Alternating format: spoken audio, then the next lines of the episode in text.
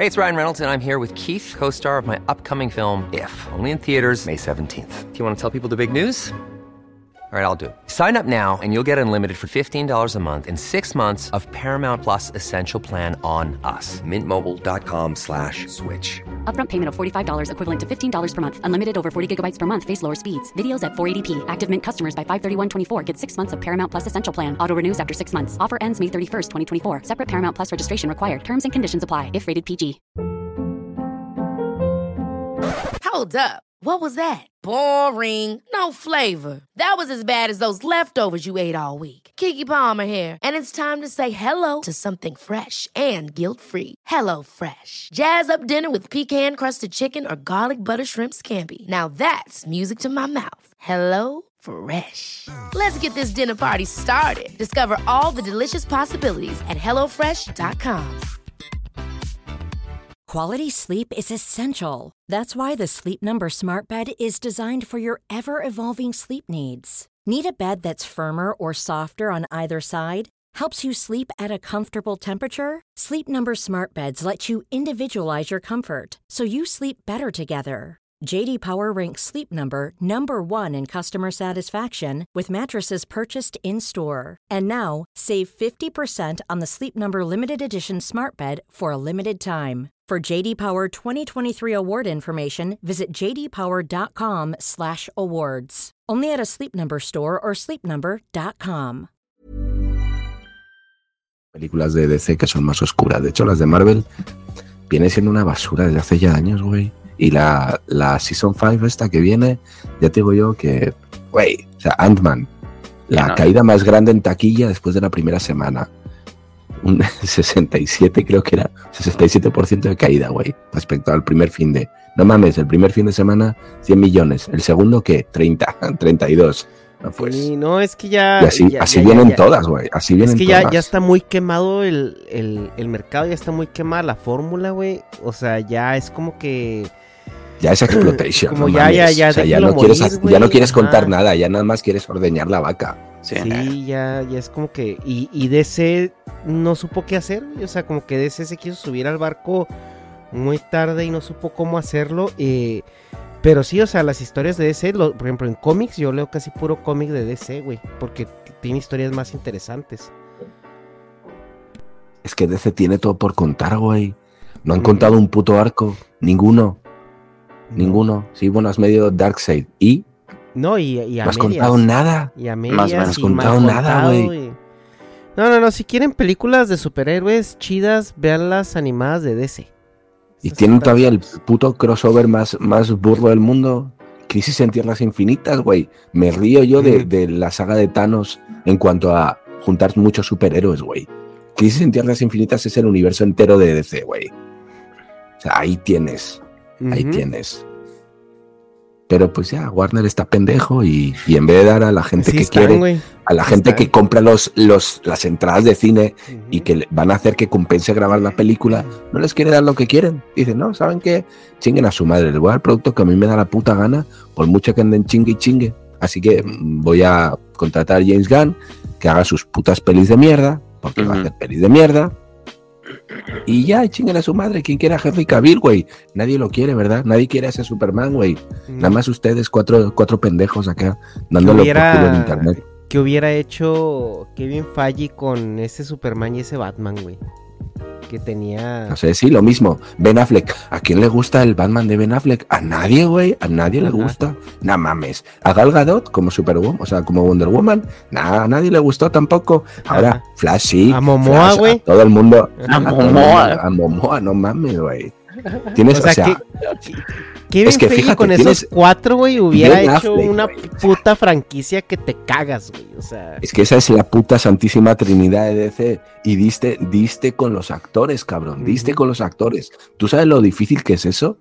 Conseguir ver un Superman y creértela que es un. Superman y por ejemplo No porque el Bat- el Batman de de, de este güey em, de de Ben Affleck No no no Ah. el Batman de, de, Af- de Ben Affleck eh, me recuerda mucho al, al Batman ese de, de, de The Dark Knight Returns güey Sí, tienes un Frank Batman Miller. veterano, güey. No, y mamadísimo, veterano. güey, acá Estamos medio cansados de ver otra vez inicios de Batman, no, de que la primera vez, otra.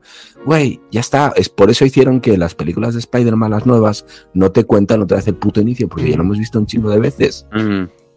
Y tienes a un Peter Parker que. Eh, güey, pues sí, no sé, no sé. Bueno, ya sabes el, el roast que tuvimos acá con, con Humberto. Ramos y el Spider-man este del chavito. Y el. Spider-Man. El Spider-Man. Y luego todavía lo ponen de Nathan Drake en la película esta de Uncharted. Es un puto niño, güey. No mames. O sea, ¿cómo quieres poner a un tipo que es una especie de Indiana Jones, super arqueólogo acá, aventurero, y tienes al actor de, que es, evidentemente es el actor de Firefly, puta. Y, y- y pones al, al niño este, Sí. Pues no tienes un actor más maduro, es que el pedo es que se ve niño, es como que tiene tiene cara de cuando- niño, ese es el pedo. ¿Te acuerdas la época cuando Orlando Bloom estaba en todas las putas películas? güey? Ah, sí, güey. Que ibas, ibas al cine y de las 12 salas que había con 6 películas, 4 estaba Orlando Bloom, güey. Pues Orlando Bloom no, es como Leonardo DiCaprio en su época, pues tampoco después de Titanic. No puedes poner, es el niño guapo, güey. Nathan Drake no es el niño guapito. No es un mojo, no es, o sea, no, no, no, no, no. No, güey, no. Tienes que poner a un, a un tipo que se vea hombre, Al ver que que es- a un tipo que tenga que facciones de hombre. No tiene, no tiene por qué ser un vato de 40 tacos. tiene que ser un Puede chat. ser un chavito. ¿El qué? ¿A un chat? Sí, güey. O sea, sí, un vato que, Que de la veas- pinta. Sí, digas tú, este vato sí me lo, sí me lo veo madreado, peleándose, haciendo. Güey, al, al niño este, al Tom este, no, no mames. No mames, lo, lo veo ahí queriendo entrar a una discoteca y el, el de la seguridad pidiéndole el, el, el carné para ver si es mayor de edad. Sí. No mames. Ajá. ¿No? A ver. A Pues ver, el DNI. No, pues sí, si tienes 18, pásale. Ay, güey, pues este. Pues bienvenidos a una emisión más de este podcast. Esperemos que sea uno de sus favoritos. Hacía rato que no me aventaba ese saludo, Dharma. Teníamos este. Creo que este es el primer podcast de. El primer ese podcast del, del, del 2023. 2023. Y El nada más nos hemos tardado tres meses. Nada más, pero hemos sacado Dharma Projects, así que si usted está siguiendo el canal, pues ha- habrá visto ahí unos videitos del Dharma Project, estamos con los shorts, porque pues ahorita lo de hoy son los shorts, y hay que llenar de shorts el, el metaverso, porque si no nos castiga el algoritmo, que el, don algoritmo, güey, ya, ya, hay que ponerle apellido, ¿no? Eh, pues Dharma, ¿cómo estás? Muy bien, muy bien. Eh, me perdonan la voz, pero bueno, es, lo que hay. Unos días así, así que hoy os toca con la voz de, de Gigachat. No hay Ahora, ahora Dharma no nada más luce como un gigachat, ahora suena como un gigachat. Habla como uno. Sí, habla, habla como narrador de esos de las películas que mal traducían en los ochentas, que se quedaba la narración en español de España, güey, pero, pero ya traducían las, las voces un estudio argentino como Candy Candy. Hoy les traemos la historia de la sombra sobre Innsmouth Ajá. de H.P. Lovecraft. Y pues gente, tenemos un invitado muy especial que ya andábamos ahí pendientes desde el año pasado. Jerry de Zoom F7, bienvenido, güey. ¿Cómo estás? Muchas gracias. Muy contento, güey. Yo siempre digo que eh, me siento muy honrado cuando me invitan a algún lugar y, y me habían estado diciendo también, ve al podcast, ve al podcast. Y ya ves que nos poníamos, nos poníamos de acuerdo ahí en, Sí, ya en Twitch acá, y platicábamos y todo, pero nomás no. Y ya por fin se pudo y pues muy contento y, y además con, con los premios de la academia ya tan, tan Sí, cercanos, ¿no? cerca, Ah. güey, esos, esos premios tan relevantes, güey. Y pues sí, pues eh, obviamente Jerry lo invitamos aquí porque vamos a hablar de gastronomía hindú. Ese es el Ah, bueno. tema del día de hoy. Obviamente no puede ser ningún otro.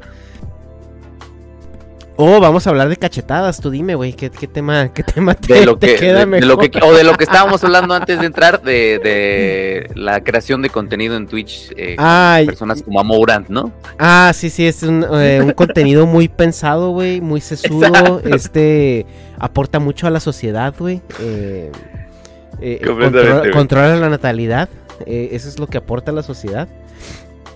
Eh, o también hablando de los de los directores eh, funados, ¿no? De los directores judíos funados. Semifunados, semifunados. Estos directores no nunca Y creo que menos ahora, ¿no? Ya pasó como que ya está pasando esa época de la cancelación, como Sí, que veo que ya se está terminando. Entonces, eh, directores como Woody Allen, la verdad es que funados, funados, pues no, no están. O sea, siguen teniendo puestos, siguen haciendo películas donde hablan de lo mismo por lo que son funados, entonces eso no, no Ve- sucede. venden las entrevistas, ¿no? Le, le sale mejor.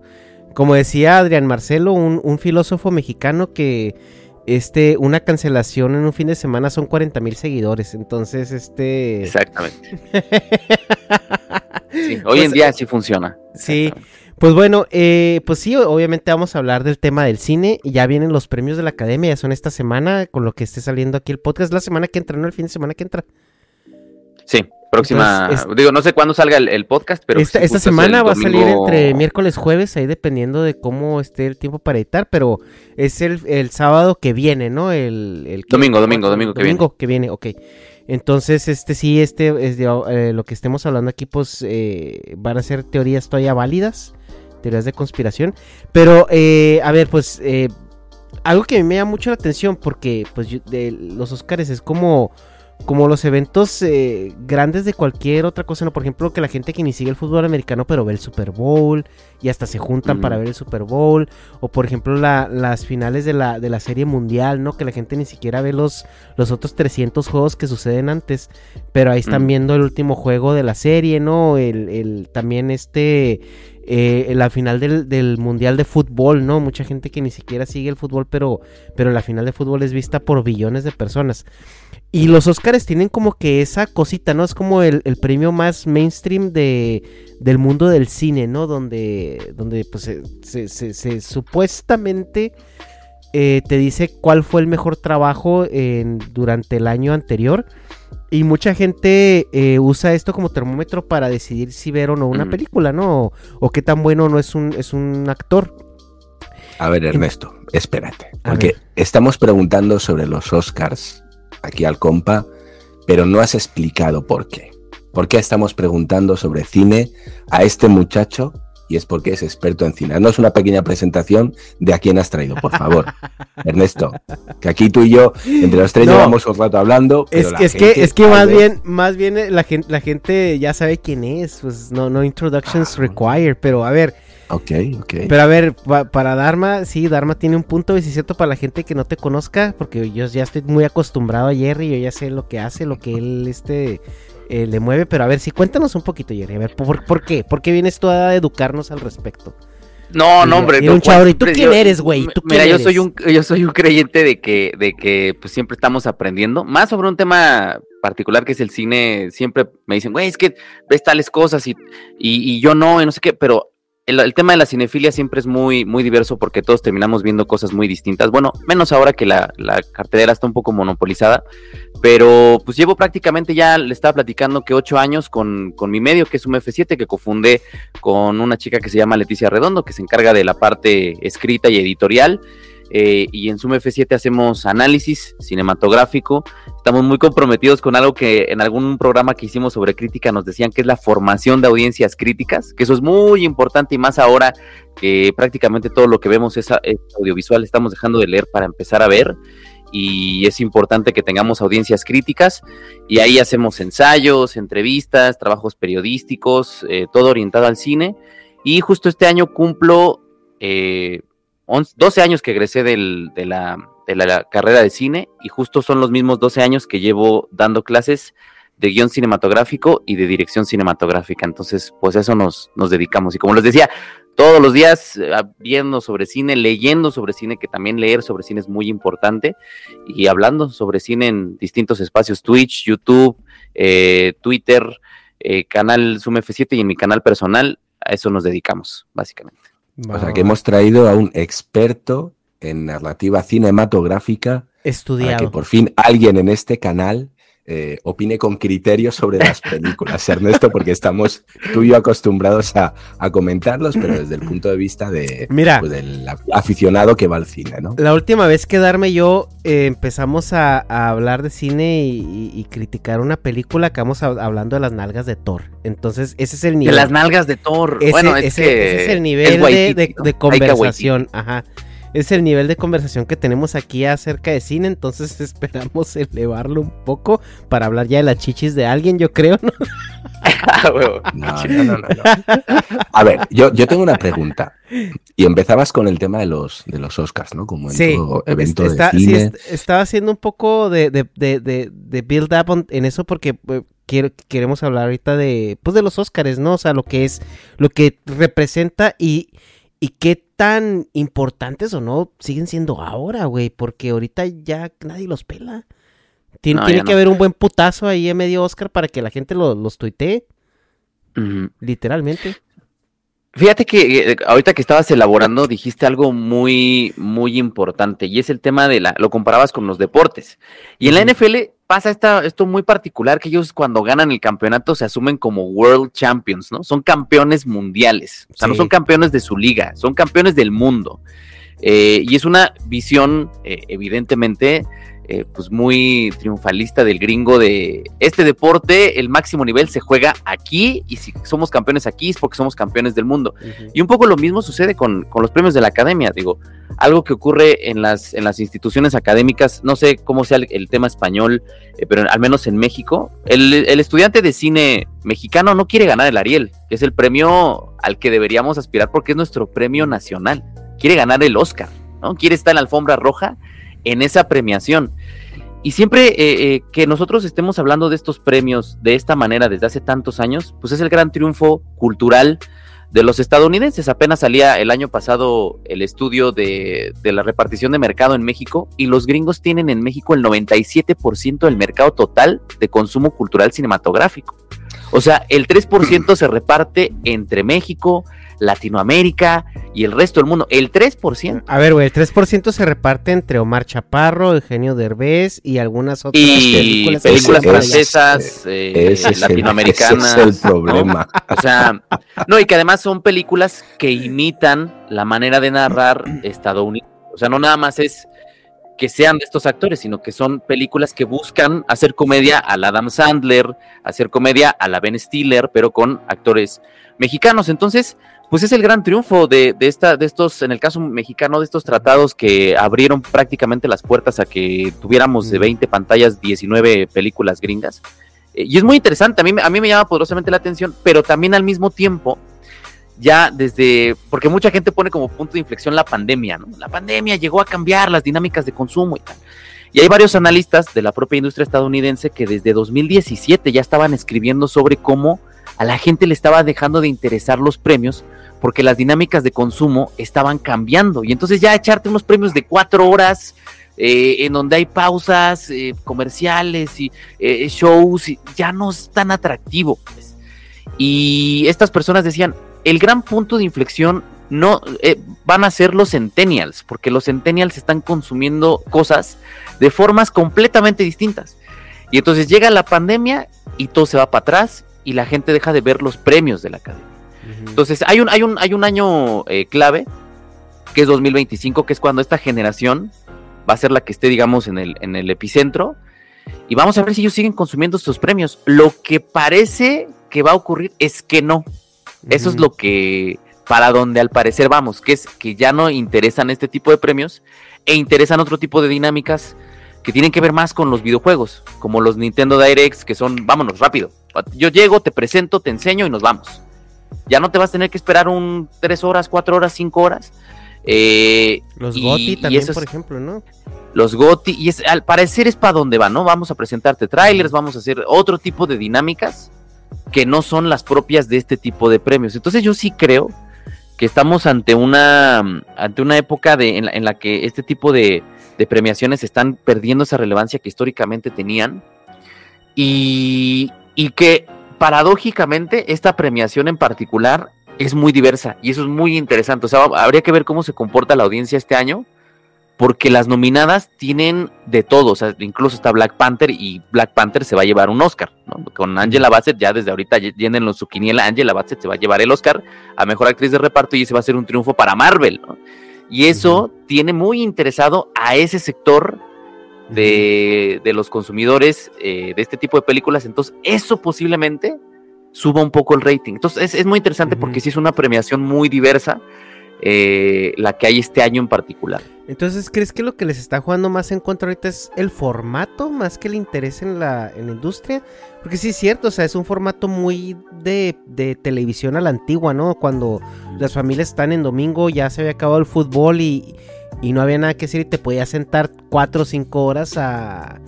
Y, y me acuerdo que las mamás, ay, mira el vestido que trae esa muchacha y ay, mira qué guapo y eso. O sea, sí era como el, el comentario, ¿no? Sí, el formato prácticamente no ha cambiado, ha habido ligeras modificaciones. Antes hacían un hotel, era una cosa muy eh, a puerta casi cerrada, las cámaras estaban ahí apenas para, para registrar que se estaban entregando los premios, pero carecía de espectáculo y conforme fue avanzando se fueron integrando pequeñas cosas, pero ha sido el mismo formato prácticamente de siempre.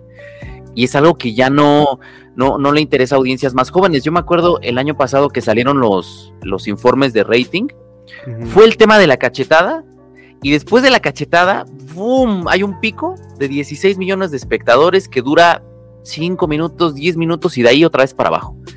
Mm. ¿Por qué fue el pico? Porque empezó a salir todo esto en redes, TikTok, Twitter, eh, Facebook, y la, y la gente empezó a decir, ¿qué pasó? ¿Qué pasó? ¿Qué pasó? ¿Qué pasó? A- ver, voy, prendo la tele, veo, ah, es que mira, pasó esto. Ah, ok, bueno, ya, le apago y me voy. Entonces es, es un, es un tema muy, muy interesante de cómo ellos tienen que encontrar la manera de o modificar el formato o modificar el, la forma de salida. Este año va a pasar algo sin precedentes que es que se van a exhibir en streaming. O sea, van a estar en HBO Max. Eso es algo sin precedentes, sobre todo por la relación que tienen los miembros de la academia con las plataformas de streaming, que para ellos es ¿cómo voy a estar yo en streaming? Si es la pantalla chica, ¿cómo voy a aceptar yo películas que se estrenan directamente para la televisión? Eh, las, ¿Cómo las voy a nominar al Oscar?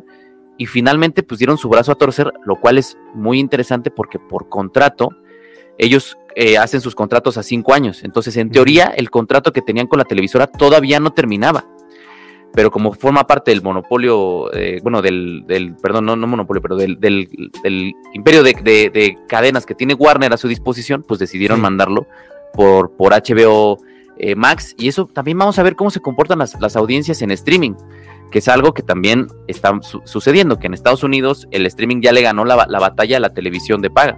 Entonces, son- están pasando muchas cosas que están obligando a estos miembros renuentes a hacer cambios que antes no querían hacer. Está muy chido. está- pues, eso- sí, es un, es un tema muy, muy interesante y habría que ver cómo responden las audiencias en streaming. Porque otra de las sugerencias que se hizo es que se pusieran por YouTube. ¿Qué pasaría si se transmiten en YouTube? ¿Qué pasaría si se transmiten en TikTok? ¿Qué pasaría si salen por Twitch? Pero ahí hay un- una serie de temas eh, que tienen que ver con su propia industria que, Sí, reitero, es, es como algo la- más como contractual que, que- que otra cosa así. Oye, Dharma, pues ahorita que decía este Jerry, pues de que, que básicamente es los Oscars y la importancia es como un ejemplo del, del dominio así de, de, de, pues, de la conquista cultural. Te pregunto a ti, porque pues de conquistador a conquistador han de saber este cómo se maneja, ¿no? En España, en España es, es igual, o sea, eh, sí se, sí se tiene un España hype por esto los- o qué? Pues en España estarían los premios Goya, que sería el equivalente a los Oscar. Em, No, aparte tienen los pero festivales bueno, pues de, de está- estos no, famosos no quiero Europa, hablar, ¿no? ¿no? quiero hablar del mercado cinematográfico español, porque bueno, hay por ahí algún documental, entrevista de, de un director muy bueno que es el, el Tinieblas. Eh, por ahí en YouTube lo pueden buscar y habla un poquito de cómo está, bueno, pues todo sorpresa comprado, Sí. el que, eh, bueno, para conseguir contratos, compañías, proyectos, pues sí o sí tienes que ser amigo de o tal de, ¿no? Y bueno, pues que él, él vivía a través de hacer videoclips, que es eh, con empresas privadas que le pagan por esto, pero para eh, la televisión española, que es prácticamente eh, financiación pública, que vamos, está todo a dedo, es poco decir, ¿no? Entonces, bueno, pues esos serían los equivalentes. ¿Cómo se ven los Oscar? Yo creo que los Oscar a día de hoy reflejan la decadencia del cine en Occidente. No sé, para mí es, es la, la sensación de queremos seguir eh, siendo relevantes en un medio en el cual evidentemente ya no somos relevantes. Ya, y esto lo comentaba eh, el actor de, de Halcón, de las películas de Marvel, no sé cómo se llama, chico negro. Ah, Anthony Mackie. Anthony Mackie, exacto. Este lo comentaba, ¿no? Que el cine está cambiando. Dice, antes, en los años 90, 80, 90, la gente iba a ver a- al cine a ver una película de eh, Schwarzenegger, o iba a ver una película de Stallone, iba por el actor, ¿no? A ver, a ver qué hacía. Ujú. Eh, hoy en día eso se ha perdido. Ir a un evento familiar casi. Antes te ibas al cine, ibas con la familia. Yo por lo menos, en, mi caso me acuerdo, íbamos pues con los amigos o como tal. Ahora el cine me parece que es algo mucho más eh, minimalista en el que vas con un amigo, dos y ya, a ver una película y punto pelota, ¿no? Y creo que eso, eso se ha perdido, ¿no? O a mí me da un poco de pena. Entonces, eh, los Oscars creo que es una carcasa vacía de lo que antes era, en el que queremos seguir mm. dando la imagen de que esto es lo que se lleva cuando, lo siento, no, yo tengo la sensación, como decía, como decía Jerry, ya nadie los ve, ya no son relevantes y en ese querer seguir estando en la cresta de la ola, eh, yo creo que son patadas de ahogado, ¿no? O sea, lo que decía, la velada pasada se vio por el espectáculo morboso de la cachetada, si no, aquello hubiera pasado sin pena ni gloria. Y acá comentabas que la, actriz eh, esta de Wakanda Forever, que va a ganar un Oscar, güey, ¿en qué, ¿en qué mundo? ¿En qué mundo? Eh, no sé, no sé. Sí, hace, hace algo excepcional para la película en la que está, pero, pero sí, yo también creo que podría haber otras opciones que se lo, se lo pueden ganar. Justo en España, eh, México es el mismo asunto, ¿eh? y de hecho en México se están recortando presupuestos estatales para producir películas, entonces muchos cineastas que solo vivían de solicitar esos apoyos y hacer las películas, pues andan un poco en crisis. Y esto que mencionas es bien interesante, Darme, porque dices, eh, justo lo de Anthony Mackie, ¿no? Se muere el Star System de pronto ahorita se está diciendo, es que, ¿no? Esta, que yo creo que es una falsa narrativa, ¿no? Esta falsa narrativa de Top Gun Maverick salvó al cine, porque Top Gun Maverick la rompió en todo el mundo.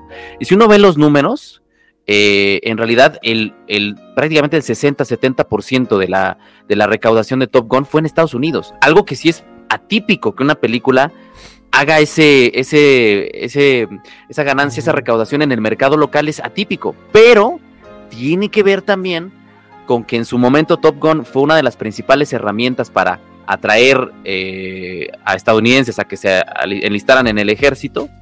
Y ahorita, en el contexto en el que nos encontramos, pues cuando a los estadounidenses históricamente les ha gustado el cine bélico es porque vienen cositas, como dicen en internet, ¿no? Entonces a mí me pone un poco nervioso que estén tan entusiasmados con una una película que sigue replicando ciertas narrativas de hace 30 años, que es la Guerra Fría, eh, estos conflictos entre, entre la Unión Soviética y Estados Unidos, ahora Rusia y Estados Unidos. Entonces, que, que, le ha ido también en el mercado local llama la atención.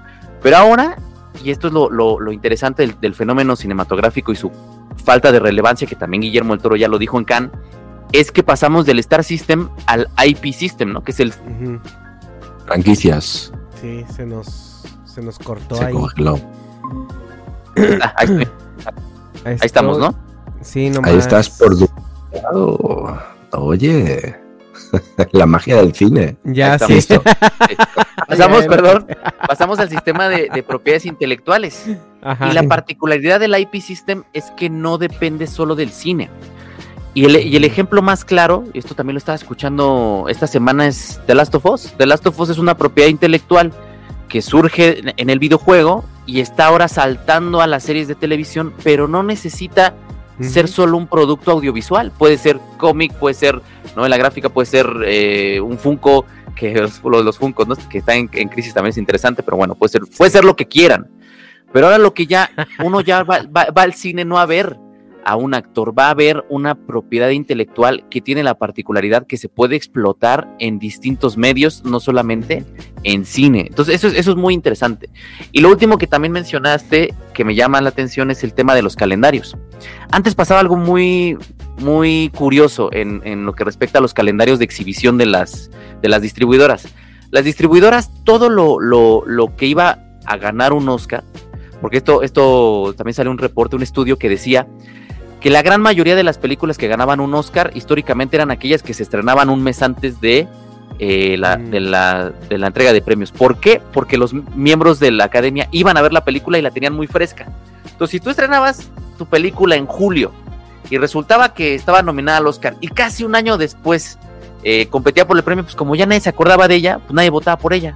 Entonces las distribuidoras eh, estrenaban lo más cercano a la fecha de los premios. Lo que está pasando ahora es que como ya tenemos cine de superhéroes cada dos meses, pues están tapando esos estrenos. Entonces un cineasta como Steven Spielberg, que es prácticamente uno de los fundadores de Blockbuster, estrena Los Fablemans en diciembre en Estados Unidos y recauda 4 millones de dólares. O sea, uno de los padres del Blockbuster en una película que habla de él y de por qué es quien es, recauda 4 millones de dólares, que es un rotundo fracaso. Entonces, es muy interesante cómo ese calendario que estaba diseñado para que las nominadas se estrenaran en esta época, ahora están siendo tapadas por Ant-Man, están siendo tapadas por Avatar, están siendo tapadas por este cine que por temas de pandemia se termina estrenando ahora cada dos meses y no en verano, como históricamente sucedía. Ahora el cine que llegaba en verano ahora se reparte a lo largo del año.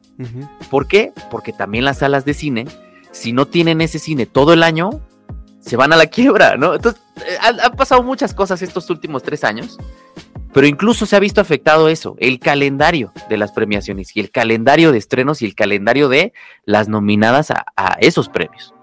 Es muchas cosas, digo, son, son muchas cosas, pero muy interesante cómo ha- han pasado todos estos fenómenos. Ujú. Y ya después no le pueden poner a sus. Cuando te comprabas el VHS que lo actualizaban después de los premios y que se ha nominado a 85, así como la Titanic que la nominaron a todo, ¿no? Hasta. Hasta barco más bonito así de, de la cinematografía.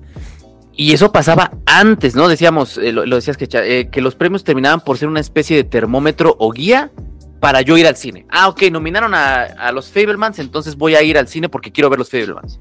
Ahora eso ya no sucede. ¿Por qué? Porque se nomina, ganan los premios, pero ¿qué crees? La semana eh, de los, de, de los Oscar se estrena Shazam. Y Shazam es un mega blockbuster y necesitamos que Shazam esté en todas las salas, porque si no tenemos Shazam en todas las salas, la gente no viene a los cines. ¿no? Porque esa es otra. Ya la gente solo va a ver los llamados mega blockbusters o películas evento. Entonces, ¿cómo vas a reestrenar algo que ganó el Oscar a mejor diseño de vestuario eh, o, a, o a mejor diseño sonoro si tu prioridad es recaudar? Y las películas que recaudan son Shazam. Entonces ya ni siquiera funcionan para regresar a la gente a, a una sala de cine. Apenas fue la gran fiesta del cine en México, en donde los boletos estaban a mitad de precio, y se rompió un récord histórico en México. Y ese récord histórico en México, gracias a esa gran fiesta del cine, fue que Titanic se volvió a convertir en la película más taquillera en la historia del cine. Porque aprovecharon la gran fiesta del cine para reestrenar Titanic, ¿no? Dijeron, pues la gente tiene que venir.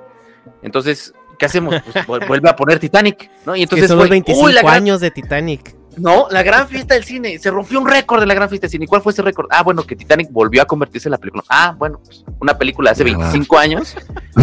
James Cameron, déjanos, déjanos vivir, por favor. Déjanos Es vivir. increíble eso. Eh, es vuelve, a hacer películas como Terminator y Aliens, por favor. No, pues que ya, Eh, ya no- sacó la, no secuela, la secuela de Titanic, güey, que es la esta nueva de Avatar. Es ya cuando yo todos se fueron al mar y evolucionaron ahí. ¿Por qué, estando el, el cine, tan, eh, el cine me, me refiero a la asistencia a los cines, tan mal y tan cuesta abajo como está, ¿por qué sale Avatar 2?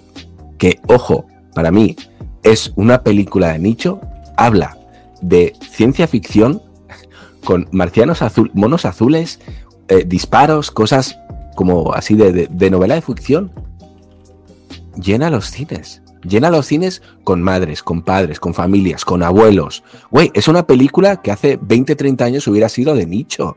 A lo que solo van los frikis que les gusta ver las películas de marcianitos y de cosas del espacio. Y de repente llega James Cameron, hace una película que encima es un puto remake de su puta película Avatar 1, pero en el agua, Sí.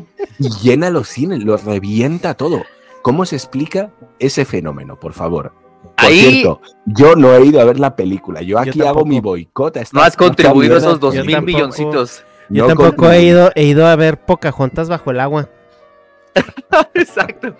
Es, es ese es un fenómeno interesantísimo, Dharma, porque mira, la mayoría de los de la gente que analiza taquillas y que predice comportamientos, estamos encerrados en Twitter, leyendo noticias, leyendo otros analistas, estamos ahí viendo, viendo qué ocurre, ¿no? Toda la gente previo al estreno, que se dedica a analizar comportamientos de taquilla, previo al estreno de Avatar 2, decían que se iba a acercar a los 1.700, 1.800 millones de, de dólares. Y pasaba un fenómeno muy interesante, que es que todos decían, güey, es que en redes nadie está hablando de Avatar 2. O sea, Avatar 2 se va a morir muy rápido. Pero mientras decíamos en redes que Avatar 2 iba a morir muy rápido, la gente, el público en general, como bien lo dijiste, padres, abuelos, iba a ver la película. Y entonces mucho se dice que Top Gun salvó al cine y no sé qué, ¿no? Hasta está este clip de Steven Spielberg diciéndole a Tom Cruise, Tom, salvaste a las salas de cine. Y no, la verdad, la verdad es que otra vez fue Cameron. ¿Qué fue lo que pasó? Lo que pasó es que eh, durante la pandemia y posterior a la pandemia, dos grandes públicos dejaron de ir a las salas de cine. Toda la gente de 45 años para arriba dijo, ¿sabes qué? Yo ya me di cuenta que no lo necesito, yo ya me di cuenta que puedo ver todo en streaming, ya no necesito ir a ver estas películas. Ellos se fueron. Y los centennials, que son los de abajo de 25, como han crecido todo el tiempo viendo cine en celulares, en tablets, en laptops, en computadoras, que ellos generacionalmente no iban al cine salvo cuando fuese una película de Marvel, también dijeron, pues sabes qué, solo cuando sea Marvel, solo cuando sea DC, solo cuando sean estas películas enormes que están conectadas en multiversos, eh, que son prácticamente series vistas en, en, cine, no voy. Entonces los que estábamos yendo éramos los millennials, ¿no? Los millennials como crecimos con el modelo y estamos muy habituados, íbamos, íbamos, íbamos. Y Avatar logró que, los, que estos dos grandes bloques que dijeron, ¿sabes qué? No necesito ir, fueran a ver las películas. Y entonces, me pasó. Eh, mi familia, la verdad es que les importa un bledo el cine, ¿no? Toda mi familia no les interesa lo, nada, ¿no? Ellos pueden no ver películas, no pueden pararse en un cine una sola vez en un año y no pasa nada. Pero en la cena navideña, todos, eso que nunca ocurre, es, oye hijo, mi tía, ¿ya viste Avatar 2? Es que la fui a ver, ya la fui a ver dos veces, mm. porque está buenísima, ¿no? Y mi, y mi tío, ¿no? oye hijo, ¿cómo viste Avatar 2? Y entonces uno empieza a ver los números y lo que logró Avatar 2 es algo que ninguna película pospandémica había logrado, que es atraer a ese gran público, a ese gran sector de gente que decía, yo ya no tengo la necesidad de pararme en un cine. ¿Y cuál fue la clave? La clave es, ¿vas a ver algo? Porque además eh, James Cameron podrá hacer lo que me digan, pero es publicista, es yo creo que el mejor vas a ver algo que está adelantado 10 años en términos de efectos especiales, en términos de, eh, si la, y si la ves en 3D. Y eso también contribuyó a la recaudación histórica de Avatar, los boletos, que le llaman los estadounidenses los boletos a sobreprecio. Y esos boletos a sobreprecio están en dos, en dos funciones, las funciones 3D, las funciones IMAX o, en su defecto, las funciones IMAX en 4DX. Entonces, que son boletos que cuestan casi el doble. Entonces, a lo mejor hoy no vendió tantos boletos, pero vendió boletos un montón en IMAX y en 3D. Entonces, ese, ese cúmulo de factores, el atraer a ese público que, ya no estaba yendo, y estos boletos carísimos están contribuyendo a que, pues sí, en redes ya no se habla de Avatar, pero ahorita en México, ¿no? Hasta hace una semana o dos, seguía vendiendo boletos. obviamente en salas 3D, obviamente en salas 4DX, y eso contribuyó a la recaudación de, de, Avatar, que, que además yo creo que ya está, estuvo a nada, creo, o entró al top 3 histórico de, películas con mayor recaudación en la historia. Eh, pero eso fue básicamente lo que, lo que logró que, contribuyera. Y eso sí, yo sí creo que si es una película con su guion horrendo y que ya lo vimos y que si es un remake de Avatar 1, si es una película que en términos de efectos especiales y de diseño de sonido, sí está muy por encima de lo más cercano que podemos ver en términos de esa, de esa inversión es Marvel, y Marvel parece que va en retroceso, va, hacia atrás, pero, pero Avatar sí está muy, muy, muy adelante. Y eso fue lo que ayudó a que recaudara lo que recaudó. Es que justo eso platicábamos en, en un podcast anterior. Que qué tendría que hacer el cine para, para motivar a la gente a que pues aparte el tiempo, porque una ida al cine es apartar mucho tiempo y mucho y presupuesto, ¿no? O sea, porque o sea, es caro ir al cine. Y nosotros estábamos como que con nuestras ideas de que, bueno, pues que haga, haya interacciones con bla, bla, bla, o que haya, eh, o sea, como que pensando cosas muy como extras, ¿no? Así. Pero ese es tu, güey, es que, por ejemplo, yo sé que Avatar, por ejemplo, en... Ever catch eating the same flavorless dinner three days in a row? Dreaming of something better? Well, HelloFresh is your guilt-free dream come true, baby. It's me, Kiki Palmer. Let's wake up those taste buds with hot, juicy pecan-crusted chicken or garlic butter shrimp scampi. Mm. Hello Fresh. Stop dreaming of all the delicious possibilities and dig in at HelloFresh.com. Let's get this dinner party started. One size fits all seemed like a good idea for clothes Nice dress. Uh, it's a it's a t-shirt. until you tried it on. Same goes for your healthcare. That's why United Healthcare offers a variety of flexible, budget friendly coverage for medical, vision, dental, and more. So, whether you're between jobs, coming off a parent's plan, or even missed open enrollment, you can find the plan that fits you best. Find out more about United Healthcare coverage at uh1.com. That's uh1.com. En esta, en esta, o, o hay hubo una película que yo vi en la IMAX porque decían, güey, tienes que verla en la IMAX, ¿no? Que era la de, la de First Man. Entonces, yo creo que es- van a ser ese tipo de producciones que te digan, güey, la puedes ver en tu casa, pero si la vienes a ver aquí, te vas a zurrar. Entonces, sí es Sí. como que eso es lo que ahora tiene que apelar eh, mucho el cine, porque te digo, eh, lo vimos en Game of Thrones, cuando Game of Thrones empezó a sacar, a desdibujar esa línea entre, entre el cine y la televisión. Game of Thrones tuvo muchas cosas que, que no, no las adaptaron también para la, para la televisión, ¿no? Por ejemplo, estas escenas donde estaba muy oscuro, que si tú tenías Ajá. poquita luz en tu, en tu cuarto, en tu casa, no, no distinguías absolutamente nada. Eso se empezó a corregir, o sea, fue como una etapa de refinación para decir, ok, esto, esto sí se puede hacer en el cine, pero no se puede hacer para contenido en televisión. Entonces, si el director dice, güey, mi película va a ser para cine, güey. Y si no la ves en el cine, pues no la vas a disfrutar, güey, porque o no vas a distinguir bien los, los, las escenas, los colores, este, los negros, ¿no? Están los las negros, pantallas sí, caras, los contrastes. eh, se, se hacen notar, ¿no? No, es O el este- formato este es también. de- Ajá, el formato. Entonces, yo creo que es ahí donde el cine va a tener su apalancamiento, pues para poder disuadir a la gente a que vayan a consumirlo.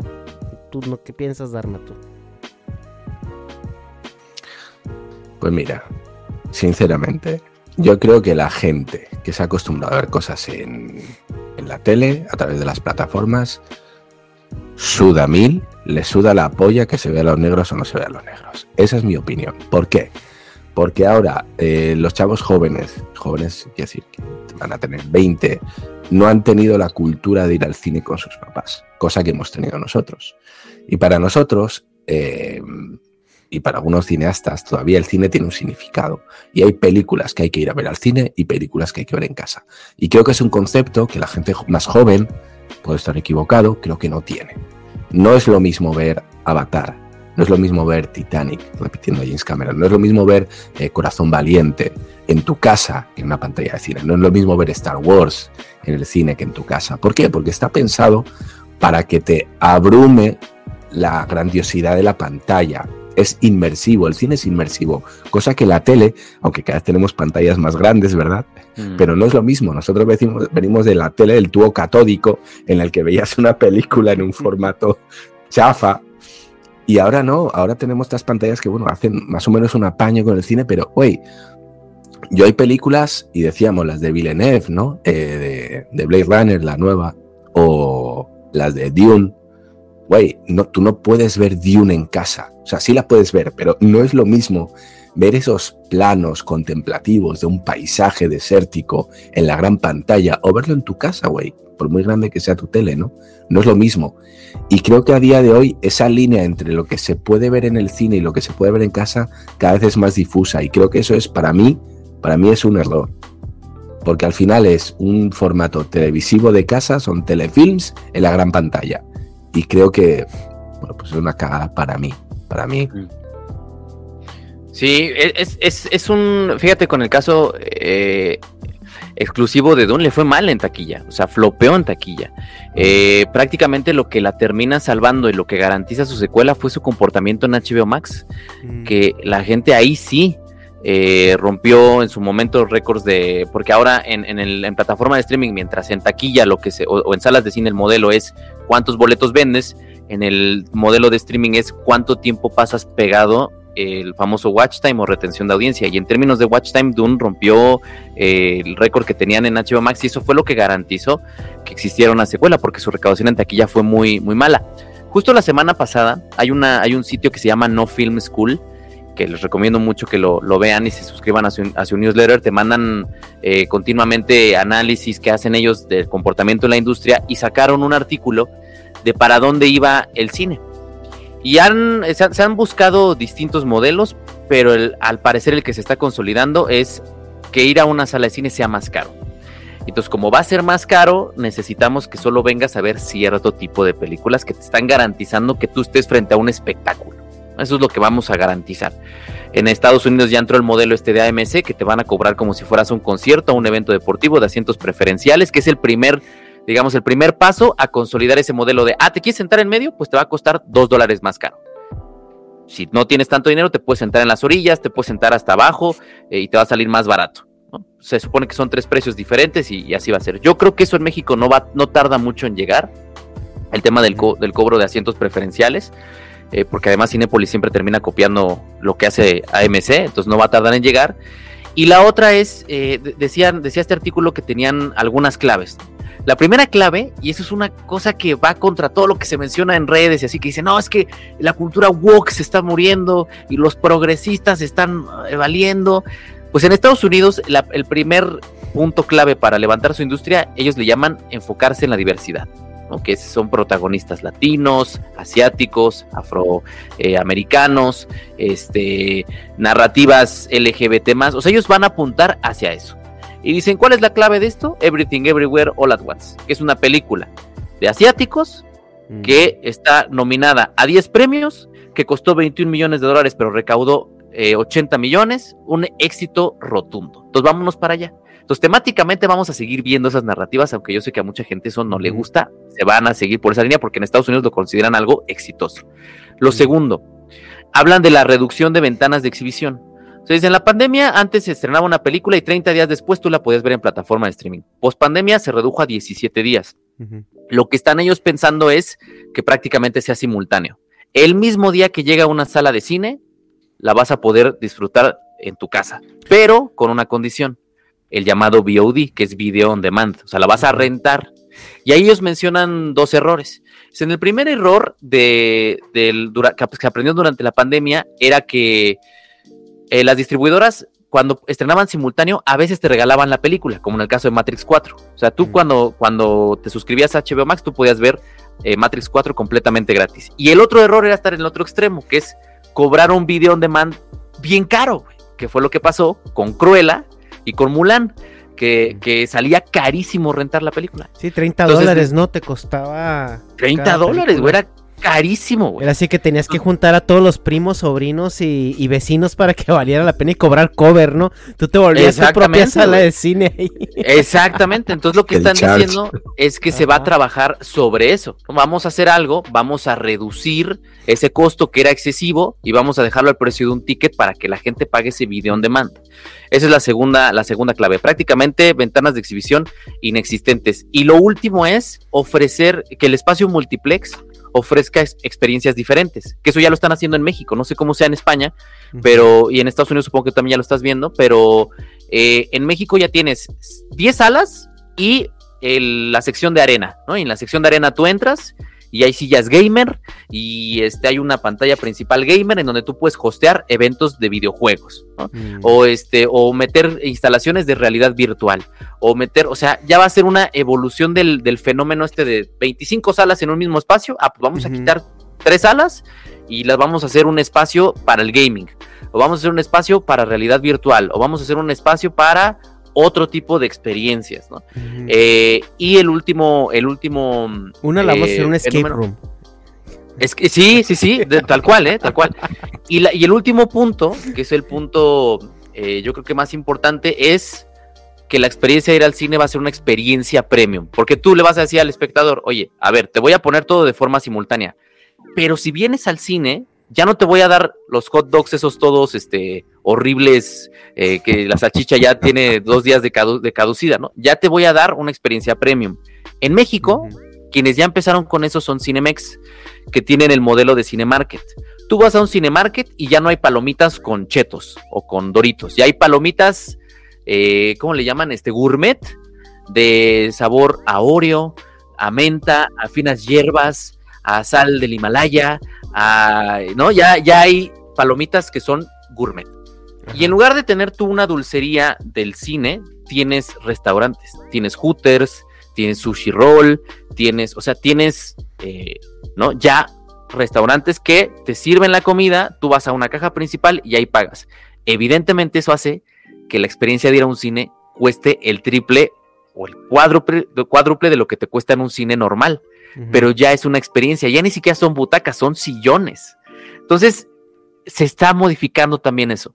Ese es el cuarto punto. Vamos a dejar este fenómeno del multiplex y vamos a enfocar en estas eh, salas premium que te están dando una experiencia premium eh, y evidentemente lo que había dicho Scorsese hace cinco años o más, fue en 2015, que ir, a, ir al cine se va a volver una experiencia muy cercana a ir al teatro, que es más caro, más exclusivo, más, pero a largo plazo más beneficioso para las grandes cadenas.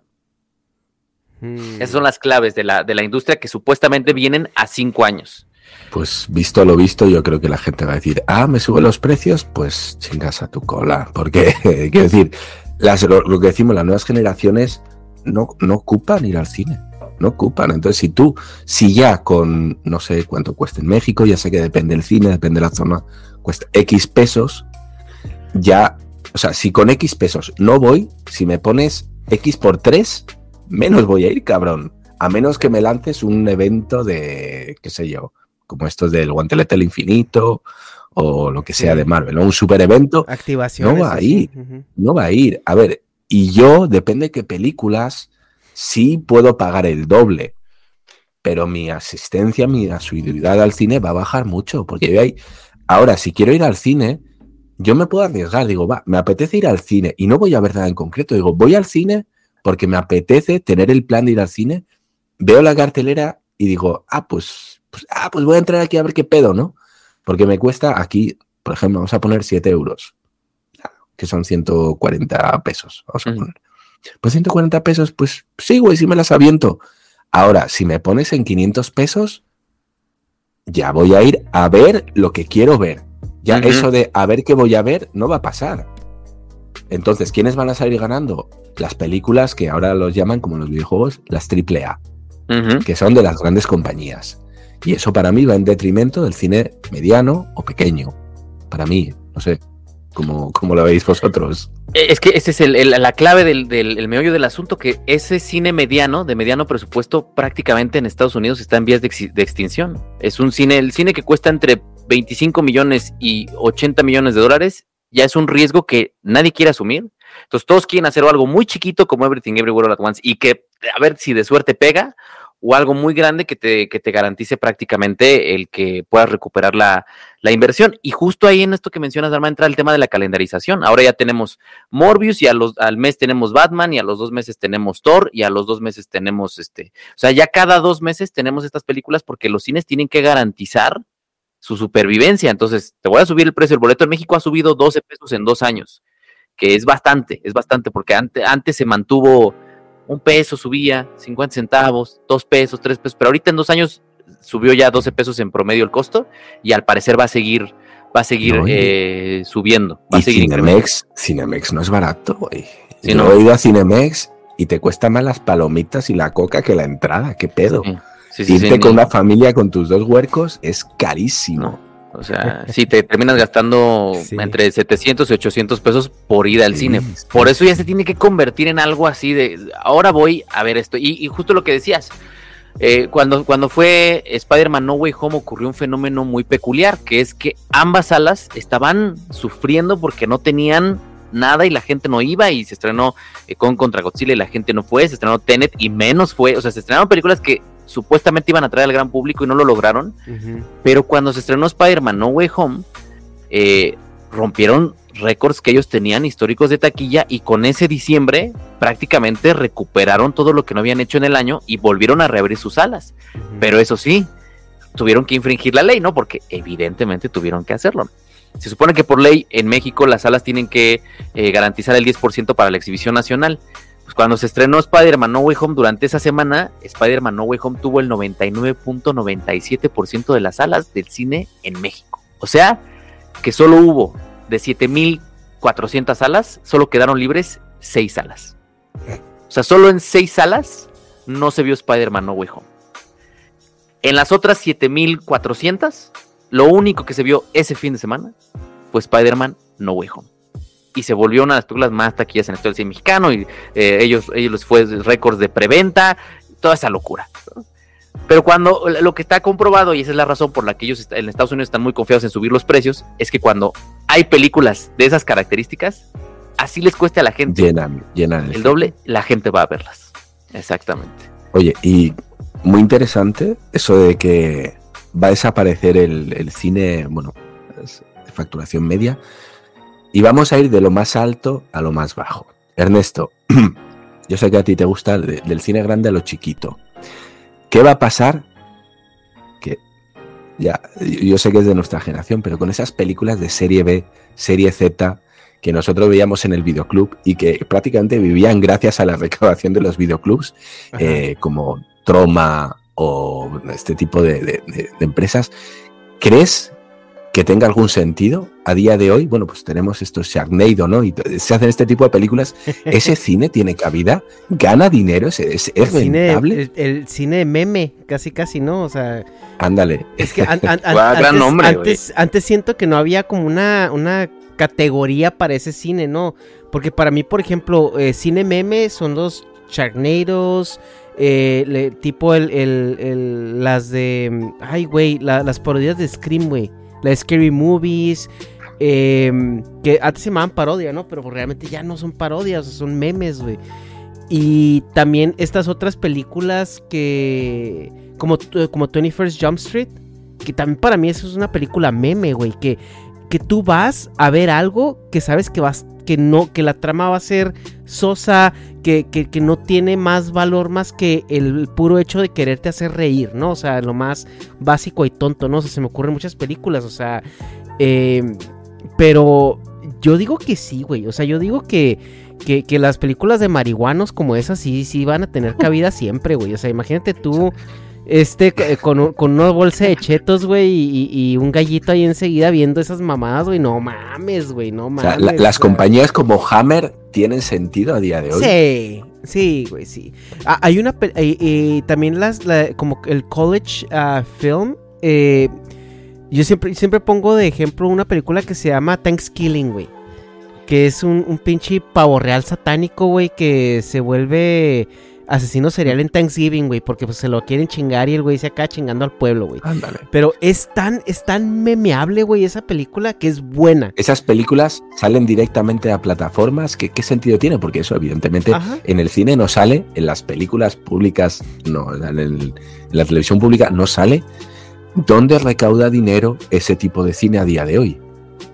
Fíjate, hay, hay- hay un fenómeno muy particular que se llama la polarización del box office.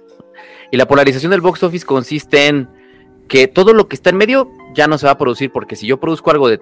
eh, fue, fue de Norma, ¿no? Yo produzco algo de entre 70 y 90 millones de dólares para que recaude 66, pues ya perdí dinero, porque yo no, a mí no me regresa la exhibidora todo lo que yo le, lo que, lo que se recaude, sino un porcentaje. Entonces, eso ya no se va a producir, pero lo que está ocurriendo, y además esto va, va con el fenómeno eh, del, del pocine, que tiene que ver con el tema de, de internet, de la, de la, de- y por eso me encantó esto que dijiste de- del cine meme, es que o se produce algo de arriba de 100 millones de dólares para que recaude y le vaya bien por la agresiva, la agresiva campaña de marketing, o se produce algo muy chiquitito que me permita ganar, así recaude 2 millones o 3 millones.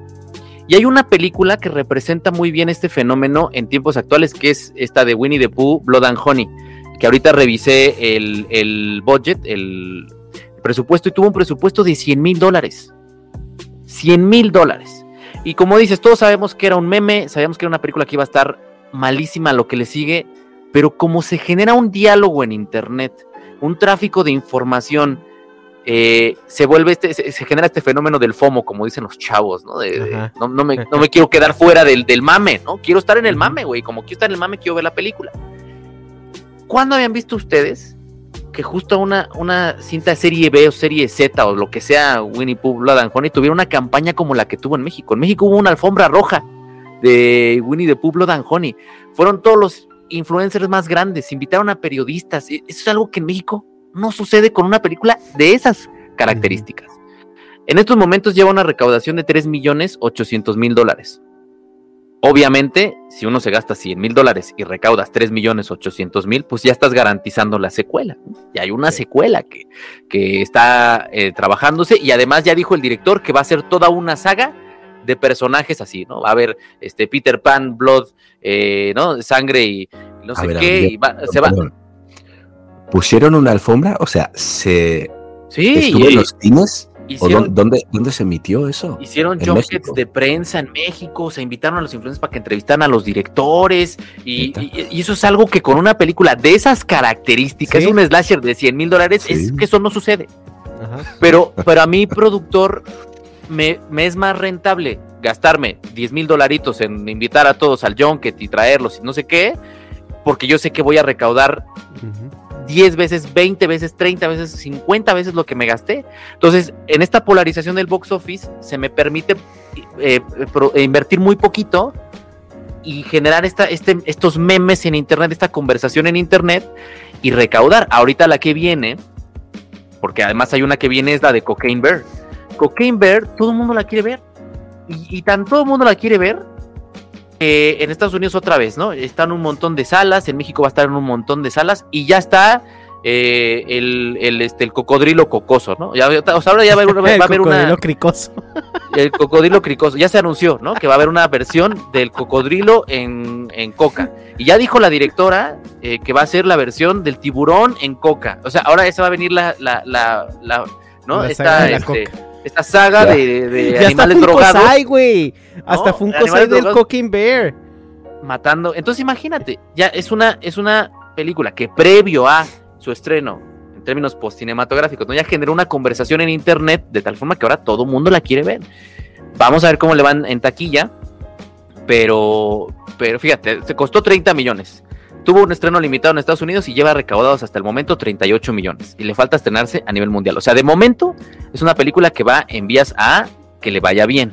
¿no? Entonces, es, es esto. este- estas películas memeables van a funcionar precisamente por el meme, menos cuando se trate de Morbius, porque ya ven que Morbius, los productores se sintieron muy confiados porque veían conversación en internet y la reestrenaron y les volvió igual, les volvió igual de mal que la primera vez, ¿no? Sí. No siempre sucede, pero sí en esta polarización, estas películas chiquititas van a seguir este, alcanzando lugares. Otro, otro ejemplo es Terrifier 2.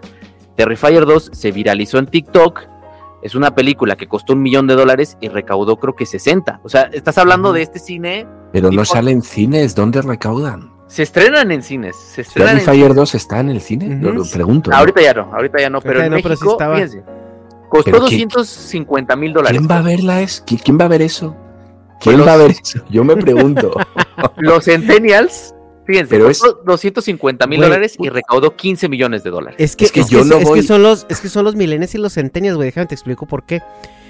Sale un video de, ay, entre los así nomás. De, y habla de, habla de Terrifier 2, güey. Y hasta tú dices, no mames, güey. O sea, el pinche el Pinarello me dijo que estaba buena la movie. O el Fede Lobo, güey, le hizo un video. Quiero ir a verla.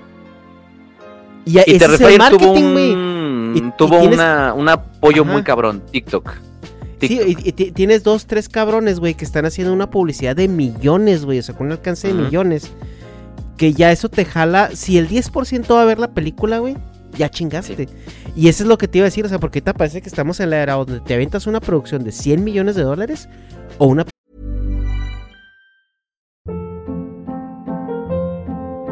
Hold up. What was that? Boring. No flavor. That was as bad as those leftovers you ate all week. Kiki Palmer here, and it's time to say hello to something fresh and guilt-free. Hello Fresh. Jazz up dinner with pecan-crusted chicken or garlic butter shrimp scampi. Now that's music to my mouth. Hello Fresh. Let's get this dinner party started. Discover all the delicious possibilities at hellofresh.com. Hi, I'm Daniel, founder of Pretty Litter. Did you know cats tend to hide symptoms of sickness and pain? I learned this the hard way after losing my cat, Gingy. So I created Pretty Litter, a health monitoring litter that helps detect early signs of illness by changing colors, saving you money and potentially your cat's life. Pretty Litter is veterinarian developed, and it's the easiest way to keep tabs on your fur baby's health right at home. Go to prettylitter.com and use code ACAST for 20% off your first order and a free cat toy. Terms and conditions apply. See site for details. If you're looking for plump lips that last, you need to know about Juvederm lip fillers. With Juvederm Volbella XC and Juvederm Ultra XC, your lip look, whether it's subtle or bold, can last up to one full year with optimal treatment and no additional maintenance. Find a licensed specialist and see if it's right for you at juvederm.com today. That's J U V E D E R M.com. Add fullness to lips in adults over 21 with Juvederm Volbella XC or Juvederm Ultra XC. Do not use if you have severe allergies or a history of severe allergic reactions, or if you're allergic to lidocaine or the proteins used in Juvederm. Tell your doctor if you have a history of scarring or taking medicines that decrease the body's immune response or that can prolong bleeding. Common side effects include injection site redness, swelling, pain, tenderness, firmness, lumps, bumps, bruising, discoloration, or itching. As with all fillers, there's a rare risk of unintentional injection into a blood vessel, which can cause vision abnormalities, blindness, stroke, temporary scabs, or scarring. For full important safety information, visit juvederm.com. Producción de 200 mil. O sea, como que no O hay sea, un va punto más medio, gente a ¿no? ver No hay una, una un- película meme al cine Ajá. que a ver una película nueva. Va a ir más gente a ver, eh, qué sé yo, Terrifier 2 o Winnie Pooh. Terrifier 2 o Winnie the Pooh que a ver la película de Villeneuve. ¿Eso me estás diciendo? Sí. Sí, y es que yo creo me, que el, me el- el duele, tema... Jerry, me duele. el- es, que, es, que, es que todo el tema ahí, güey, y yo lo por ahorita lo que está diciendo Jerry, todo el tema ahí es la publicidad, güey. O sea, porque, por ejemplo, una película en medio como la de esta que comentabas tú de, ay, ¿cómo se llama este director? De? Norman, Ah, de no. Eggers. No, no, no, la de... Puta, la del Terrible director, película, la por de- cierto. Que no reca- que, la, que recaudó 4 millones de dólares, güey. Ah, Fabermans de Ah. Spielberg. Ajá. de Steven Spielberg. O sea, tienes una película de Steven Spielberg que no sé cuánto le han invertido, ¿qué te gusta? Unos eh, más de 30 millones de dólares eh, en hacerla, güey. Eh, obviamente el, el marketing yo no lo vi, güey. Por ningún lado. Yo tampoco. Pero si sale una película de superhéroes, ves a la roca mami, mami, mami, mami, güey, en Twitter, Instagram, YouTube y todo, güey. Y ves a, y ves al, al, al- a Disney pues moviendo su, su maquinaria operativa de marketing para, para meterte hasta por el culo el Ant-Man, güey, literalmente. Y... Y luego tienes estas películas medianitas, güey, que no, no, no tienen ese marketing efectivo o no saben cómo llegar a las nuevas plataformas de marketing. Y luego tienes las películas memes, güey, donde te digo, el te lo resumo le hace un video, el Fede Lobo le hace un video, porque es un meme. Y luego tienes a. TikTok, güey. O sea, y, y a los shorts y todo esto tienes...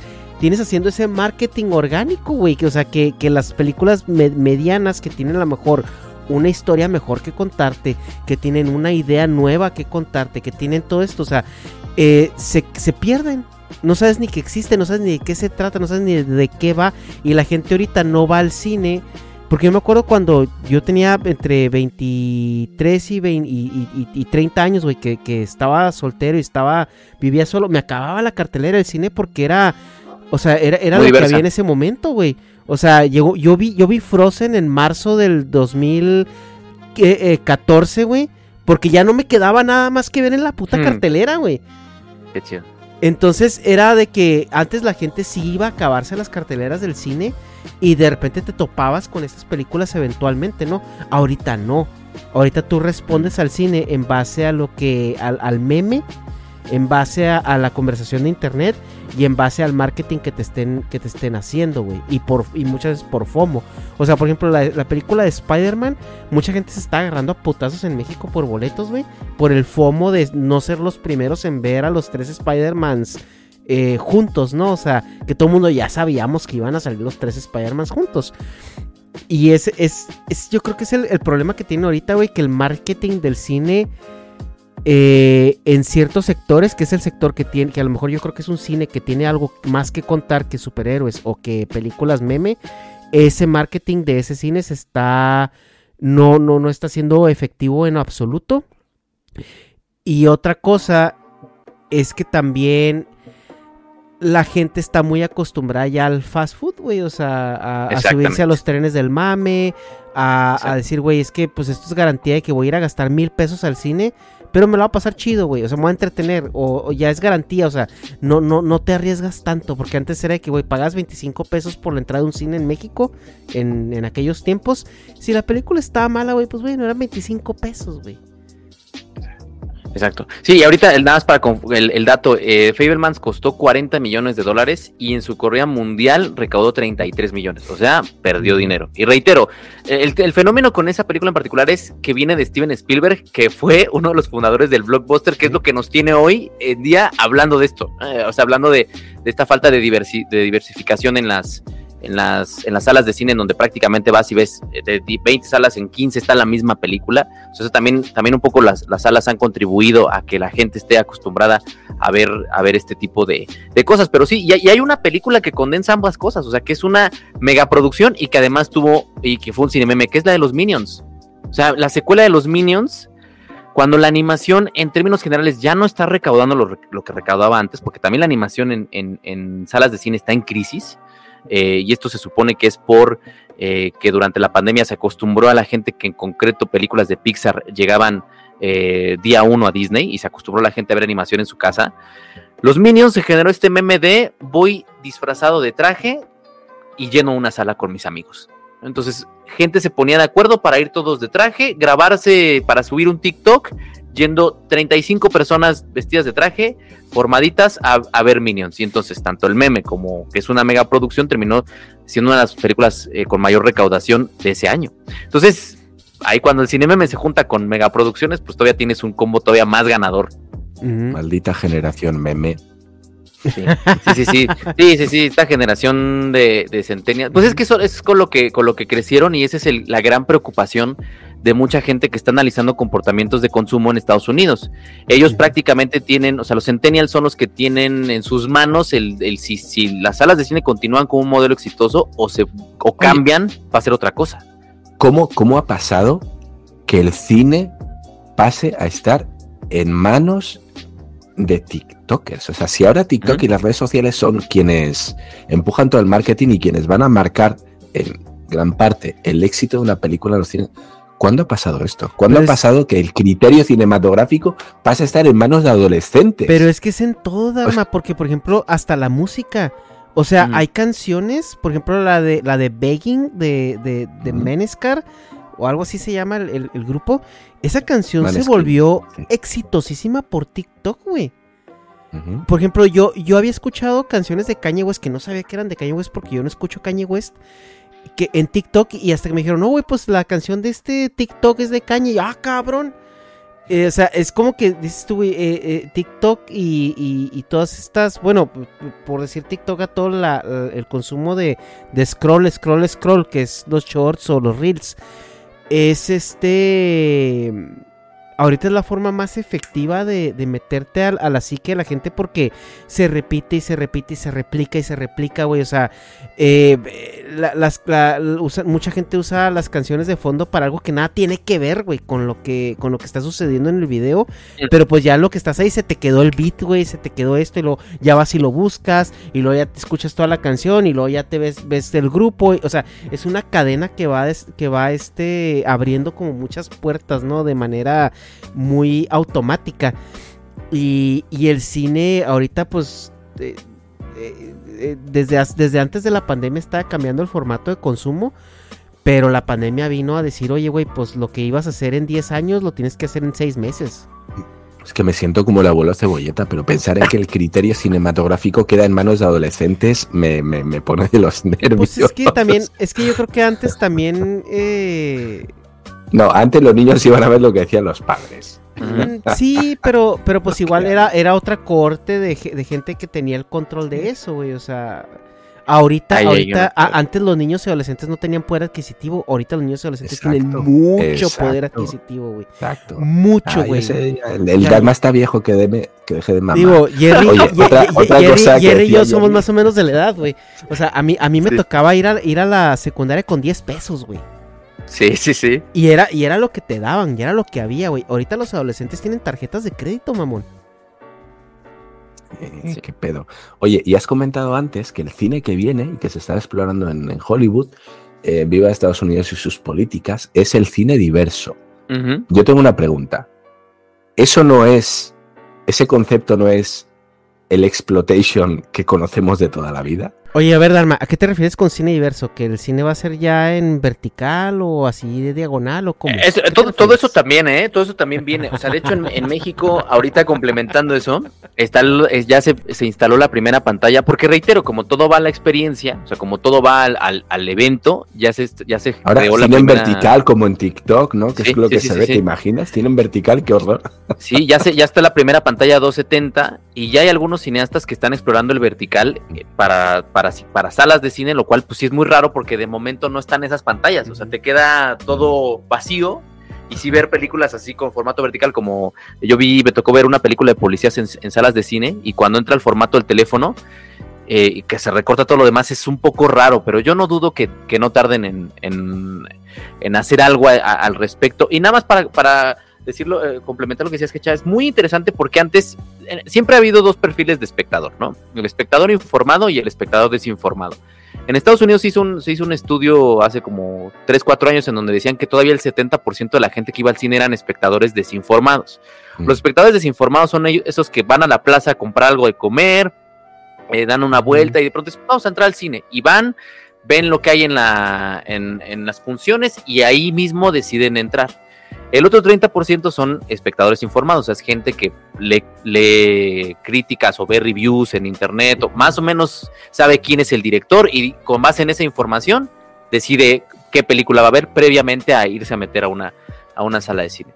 Lo que ha venido ocurriendo es que antes ese comportamiento, uno hace muchos años leía en el periódico al crítico, ¿no? A ver qué me está diciendo el crítico de esta película. Bueno, posteriormente llegaron los programas de televisión con Ebert y Siskel, y ahí más o menos en los programas de televisión también te, guía- te guiabas. Después llegó YouTube y ya llegaron los youtubers y los algunos periodistas decidieron agarrar y hacer contenido en video. Y ahora es muy interesante porque hoy están los que están predominando, al menos en, en términos de hablar de cine en, en internet, son los llamados cinetalkers, ¿no? Que son chavitos de 20, Ujú. de 20 años, 19 años, 18 años que te suben un TikTok hablando de una película y tienen 8 millones de visualizaciones. Y esos son los que ahorita pues la están, la están reventando. Y hay un fenómeno en lo que respecta a la crítica y a los cinetalkers eh, muy llamativo. Los chavitos de ahora te dicen, güey, ¿yo para qué voy a ver al, al de Sensacine? Si yo puedo, yo puedo ver la película, me puedo loguear en Letterboxd y yo puedo hacer mi crítica en Letterboxd y yo darle una calificación con estrellitas. O sea, ya ni siquiera pienses en leer al crítico del periódico. en- no, eso ya es eso menos. ¿Para qué voy a ver la- la- la- el análisis de, del Zoom F7? No mames, güey. Yo puedo, yo puedo agarrar mi teléfono que me graba en 4K, grabarme, que es lo que hacen mis alumnos, ¿no? Mis alumnos ahorita están en ese rango de entre los 18 y los 25 años, grabarme con mi teléfono, bajarme CapCut, editar en CapCut, y si no tengo micrófono, fácil, agarro los audífonos y hablo aquí a los audífonos y estoy grabando y subo mi reseña, y mi reseña va a tener 350 mil views.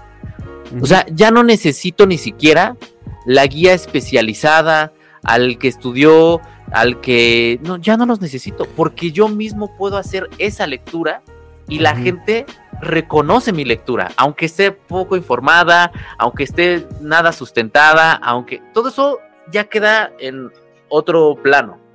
Yo voy a guiar a la gente con mi edición, con mi- y todo lo hago con esto. Ya no necesito bajarme Premiere, no necesito bajarme DaVinci, Final Cut, no, CapCut. Me bajo CapCut, me grabo con esto, me edito con esto y lo subo con, sin salirme de aquí, ¿no? Y es una cosa que, que va a revolucionar también la forma en la que consumimos y decidimos y todas estas cosas. A lo mejor no a nosotros, porque, porque crecimos con otras maneras. Pero a todos los que vengan abajo de esa generación, va a ser así. Ujú.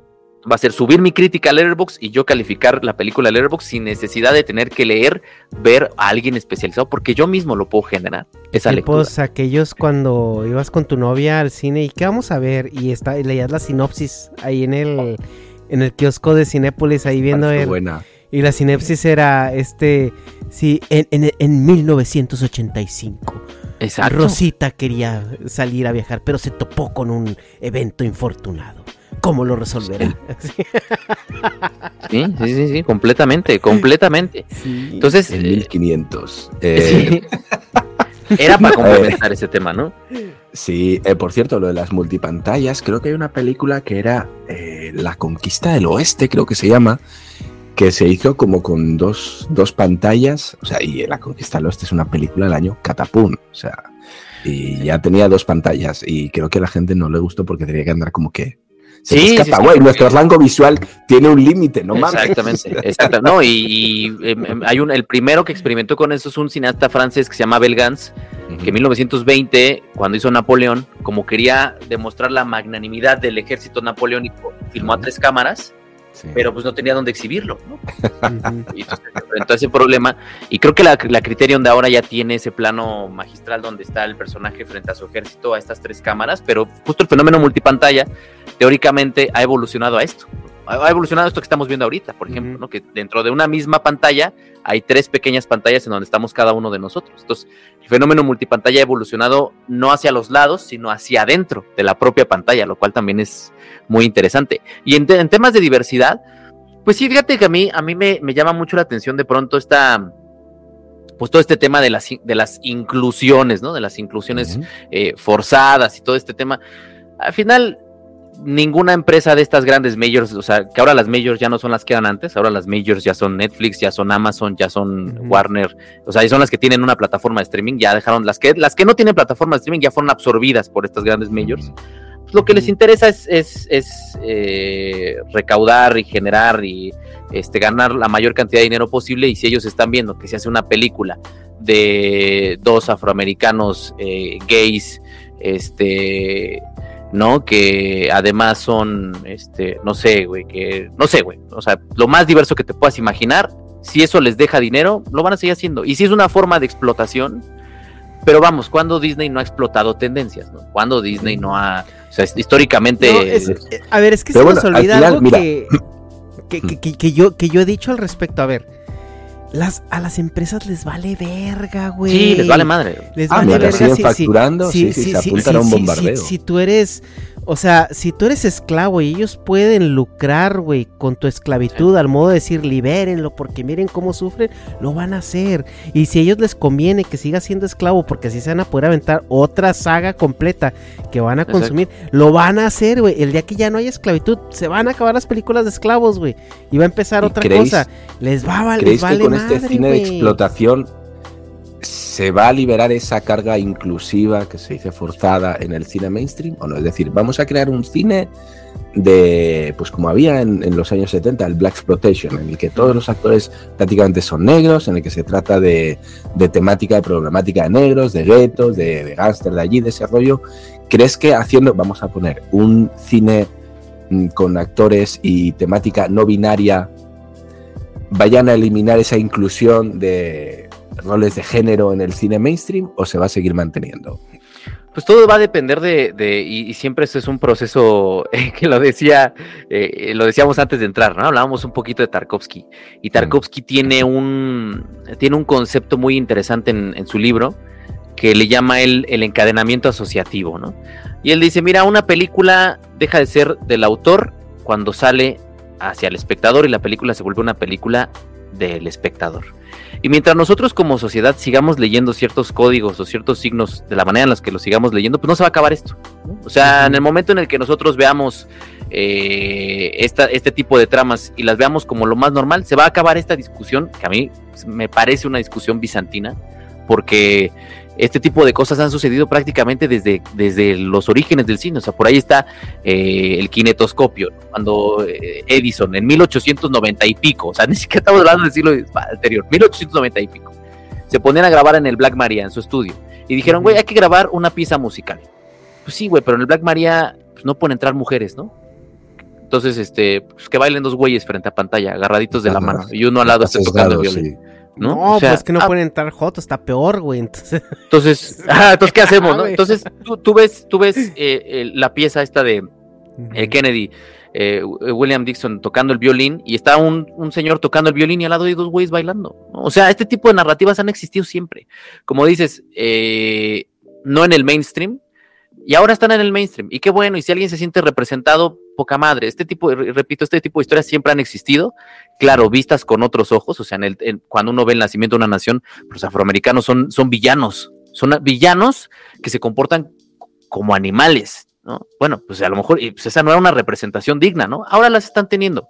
Qué chingón. Entonces, en el momento en el que nosotros como espectadores dejemos de leer esos códigos, dejemos de asociar y de encadenar como algo negativo, como algo forzado, como algo que no debe ser, y lo veamos como algo normal, yo creo que ahí se va a acabar esta, estas lecturas de, es que cómo, cómo hicieron esto, ¿no? Y, es que mira, no, me están queriendo eh, adoctrinar. Y, miren, es muy fácil esto, también el espectador, y eso es una, una carga que el espectador comúnmente no ha querido llevar. El espectador sorpresivamente tiene el poder de decidir, ¿no? O sea, es una cosa sorprendente, pero el espectador puede decidir no ver la película y no va a pasar nada si no la ves. Lo que pasa es que ahora nos bombardea internet y nos dice, güey, ¿ya viste que en The Last of Us eh, el niño es este sordomudo? No, pero ¿cómo el niño va a ser así si en el juego no era así? Pues no lo veas. O sea, si no lo ves, no va a pasar nada. No va a pasar nada. Pero como el espectador históricamente, para decir voy un poco huevón, ¿no? Voy a, voy a hacer de abogado del diablo. Y si lo dejas tal cual está en el juego, tampoco pasa nada. Exacto, tampoco ¿Por qué lo tienes que cambiar? Tampoco pasa nada. O sea, lo interesante, y esta es una, una de las naturalezas de, que también he visto que no mucha gente comprende de la adaptación, y esto es algo que también platico con mis alumnos en guion, la adaptación puede ir de copiar al pie de la letra lo que estás viendo, como lo fue la adaptación de Psycho de Gus Van Sant de, Hitchcock, que no mames, o sea, no, no, ¿para qué? Pues, ¿para qué lo, lo vas a calcar? La otra es tomar algún personaje y a partir de ahí construir. La otra es tomar la trama y a partir de ahí modificar ciertas situaciones. Y la otra es tomar simple y sencillamente la premisa. O sea, es decir, aquello que hace ser a la historia, lo agarras y a partir de ahí haces. Y puede ser algo radicalmente distinto siempre y cuando respetes la, premisa de la historia.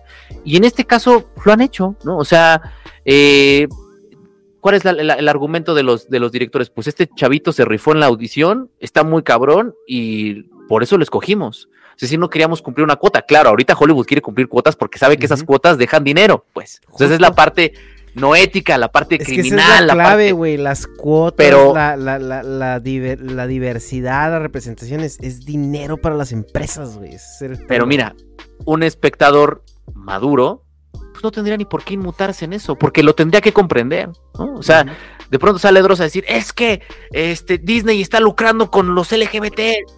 ¿De verdad eso es sorpresa? O sea, eso debería sorprendernos. ¿No, se supone que eso ya tendría que ser para muchos una obviedad? O sea, ¿no? Ah, no, pero es que ahí podemos jugar todos. Vamos a poner a Ernesto, que tanto le gusta, una película histórica basada en la conquista de, de los aztecas por parte de los, ya, ya los españoles. los vamos a y poner cuando, ojos y cuando azules llegan, y a los españoles cuando llegan a, a no, güey, no, es que está mucho, ahorita que mencionas esto, güey. A mí me da mucha risa esta, hay una película de, porque ahora ya, ¿no? Se supone que eh, Jesús, según los estudios, era, tenía ciertos rasgos que no eran, ¿no? No eran blanco, no era blanco, no era de ojos azules, no, no era, pues. Y a mí me da mucha risa que hubo una película en México que, que se popularizó mucho con un Jesucristo blanco, que de hecho era un actor, si no mal recuerdo, español, y en aquella época, o sea, eh, pasó la película, se estrenó, y años después se vendían retratos de Jesús con, con el, con el, con el actor, así, ¿no? Y, sí, y, mi abuelita tenía uno, güey, pero yo lo sabía hasta muchos años después. Y para ella, ese era, ese era Jesús. ¿no? Entonces, cuando, cuando, ah, que mi abuelita en paz descanse, cuando alguna vez le enseñé este lo que los estudios según indicaban, pues se aplicó un bárbaro de Gil de Ay, no, qué feo. no, qué feo. ¿Cómo va a ser así? Si para mí es, es ese, ¿no? Y es como, abuelita, ven que ese es un actor. Okay, para que la gente no sepa, no, no, no, no, no sepa eh, lo que dice, eh, justamente esa es la portada del Dharma Project 82, Dharma. ¿Así? ¿Ah, esa, esa es, sí, esa es la portada, porque hablamos de revisionismo histórico en ese, en ese podcast, y esa es la portada del Dharma Project 82. Pero tú imagínate, ahora estamos acostumbrados a que en Hollywood nos, pues nos pone cierto, ciertas inclusiones, sí, ¿vale? Que son eh, los race swap que le llaman, los gender swap, es decir, cambio de género, cambio de raza, ¿vale? Pues ok, ellos tienen un, pasado histórico que se puede entender, ¿vale? Se puede entender. Y ahora vamos a extrapolar, vamos a coger ese, esa inclusión y la vamos a poner fuera de contexto. Y a ver si aquí también estáis de acuerdo en que no hay problema. Vamos a coger la conquista de América, llegan los españoles y llegan a Tenochtitlán y de repente aparece Moctezuma y Moctezuma es un actor coreano. Y acá Jerry dice, güey, pues el, el, el, el- vamos a decir, el espectador maduro no tiene por qué crearle un conflicto y se va a la película igual. Güey, tú sabes que eso no es verdad. No, yo pones esa película en México y aparece Moctezuma, chino. Es que yo creo que, yo creo que internet, O deja tú, México, deja güey. tú, ves, ves una película de Marvel donde sale un güey que se supone que es maya, pero viene disfrazado de Megazord de, de, de, de, de- de cultura prehispánica de todo Sudamérica, güey. O sea, Pero por eso hablo, hablo de audiencias críticas y por eso hablo de madurez del espectador, porque en teoría, y eso es, eso es una cosa que, que platico mucho con mis alumnos, a mí, a mí eso me debería de valer madre. O sea, es, ¿tienes una buena película o no tienes una buena película? Una buena película no es si de pronto este, Malcolm X este, es, es- está interpretado por un finlandés, güey. La, la película se hace buena si el personaje está bien construido, si la trama está bien desarrollada, si el conflicto está bien presentado. Es decir, son toda esa colección de herramientas las que hacen que una película funcione. Cuando es una película de carácter narrativo, porque como lo platicábamos antes de, de entrar, también hay películas de carácter no narrativo, que están buscando otras cosas. Lo que pasa es que, afortunada o desafortunadamente, el grueso de los espectadores no son críticos, no son, no tienen esa madurez para entender que lo de menos es el tono de piel. O sea, si a mí me pones un Moctezuma coreano, pero es un Moctezuma coreano, qué pinche personajazo, yo voy a decir, güey, no mames, peliculón, mamón. ¿no? Porque es lo que nos tendría que interesar, pero como estamos acostumbrados a enfrascarnos en, estas peleitas de internet, es que ¿por qué la sirenita es así? Güey, es una sirena, güey. No mames, ¿no? O sea, de entrada, güey. ¿Por qué es así? Ve la película, seguramente va a ser una mala película porque a Disney le vale madre ahorita desarrollar sus guiones. A Disney lo que quiere es sacar dinero, dinero, dinero, dinero y más dinero. Está bien, pero si la película por sí sola se sostiene y funciona, no tendría por qué, por qué molestarnos si, si es coreano, si es, si el Moctezuma es este eh, brasileño y habla en portugués, y no debería importar si la película es buena, si la película Sí, con estos vi- elementos Vi una funciona. de María Antonieta y creo que la, la canción de, de la entrada era, no sé si eran los Sex Pistols, que dices tú, no mames, estoy viendo una puta película de época. No, Sí, no me pongo los putos pero por eso- Pistols, güey. pero por eso son Me ficciones. saca, me saca de onda, güey. Me saca de onda. Porque para mí la credibilidad como espectador, que estamos de acuerdo en que todos tenemos que apagar un poquito el cerebro a la hora de ver una película, porque tenemos que estar dispuestos a aceptar ciertos cambios que entendemos que han de ir en pos de que la película funcione. Ok. Pero yo no estoy dispuesto a apagar el cerebro para ciertas cosas. Yo sí Ahora- le voy a. Todas las películas tienen, tienen su universo con sus reglas. Entonces, ok, si tú me estás contando una película, y en este caso hemos hablado de algo histórico, que es un poquito lo que te va a pedir más rigurosidad a la hora de representarlo en el cine, güey, ok, yo te puedo pasar, me da igual con las fechas, un baile de cinco años más menos, de tal vez, eh, qué sé yo, eh, como el Predator Play, pues eh, las pinturas de, Ujú. de lo- de los indígenas o de las armaduras de los españoles. No, es que esa armadura no se llevaba en esa época, se hizo 200 años después. Ok, pero te lo voy a pasar. Estoy dispuesto a hacer ese pequeño cambio de no ser tan picky con las cosas no exactas. Güey, pero estamos de acuerdo en que cambiar la raza, me da igual, o de Hernán Cortés, y de repente Hernán Cortés es, eh, es congoleño. Güey, pues la gente va a decir, no mames, a este punto no estoy dispuesto a, a pasártela. Y yo creo que eso no es decir que el espectador no es maduro. Es decir, el espectador está, le estás pidiendo que haga un esfuerzo de, no sé. Pero es que es justo eso, es justo eso, que de pronto estamos negados a hacer esos esfuerzos. O sea, decimos, yo porque, yo porque, y ese es el punto al que iba antes de, de- de que abordáramos este tema. El espectador históricamente ha sido huevón. Y entonces el espectador es, ¿yo por qué voy a hacer un esfuerzo de ver Afterson?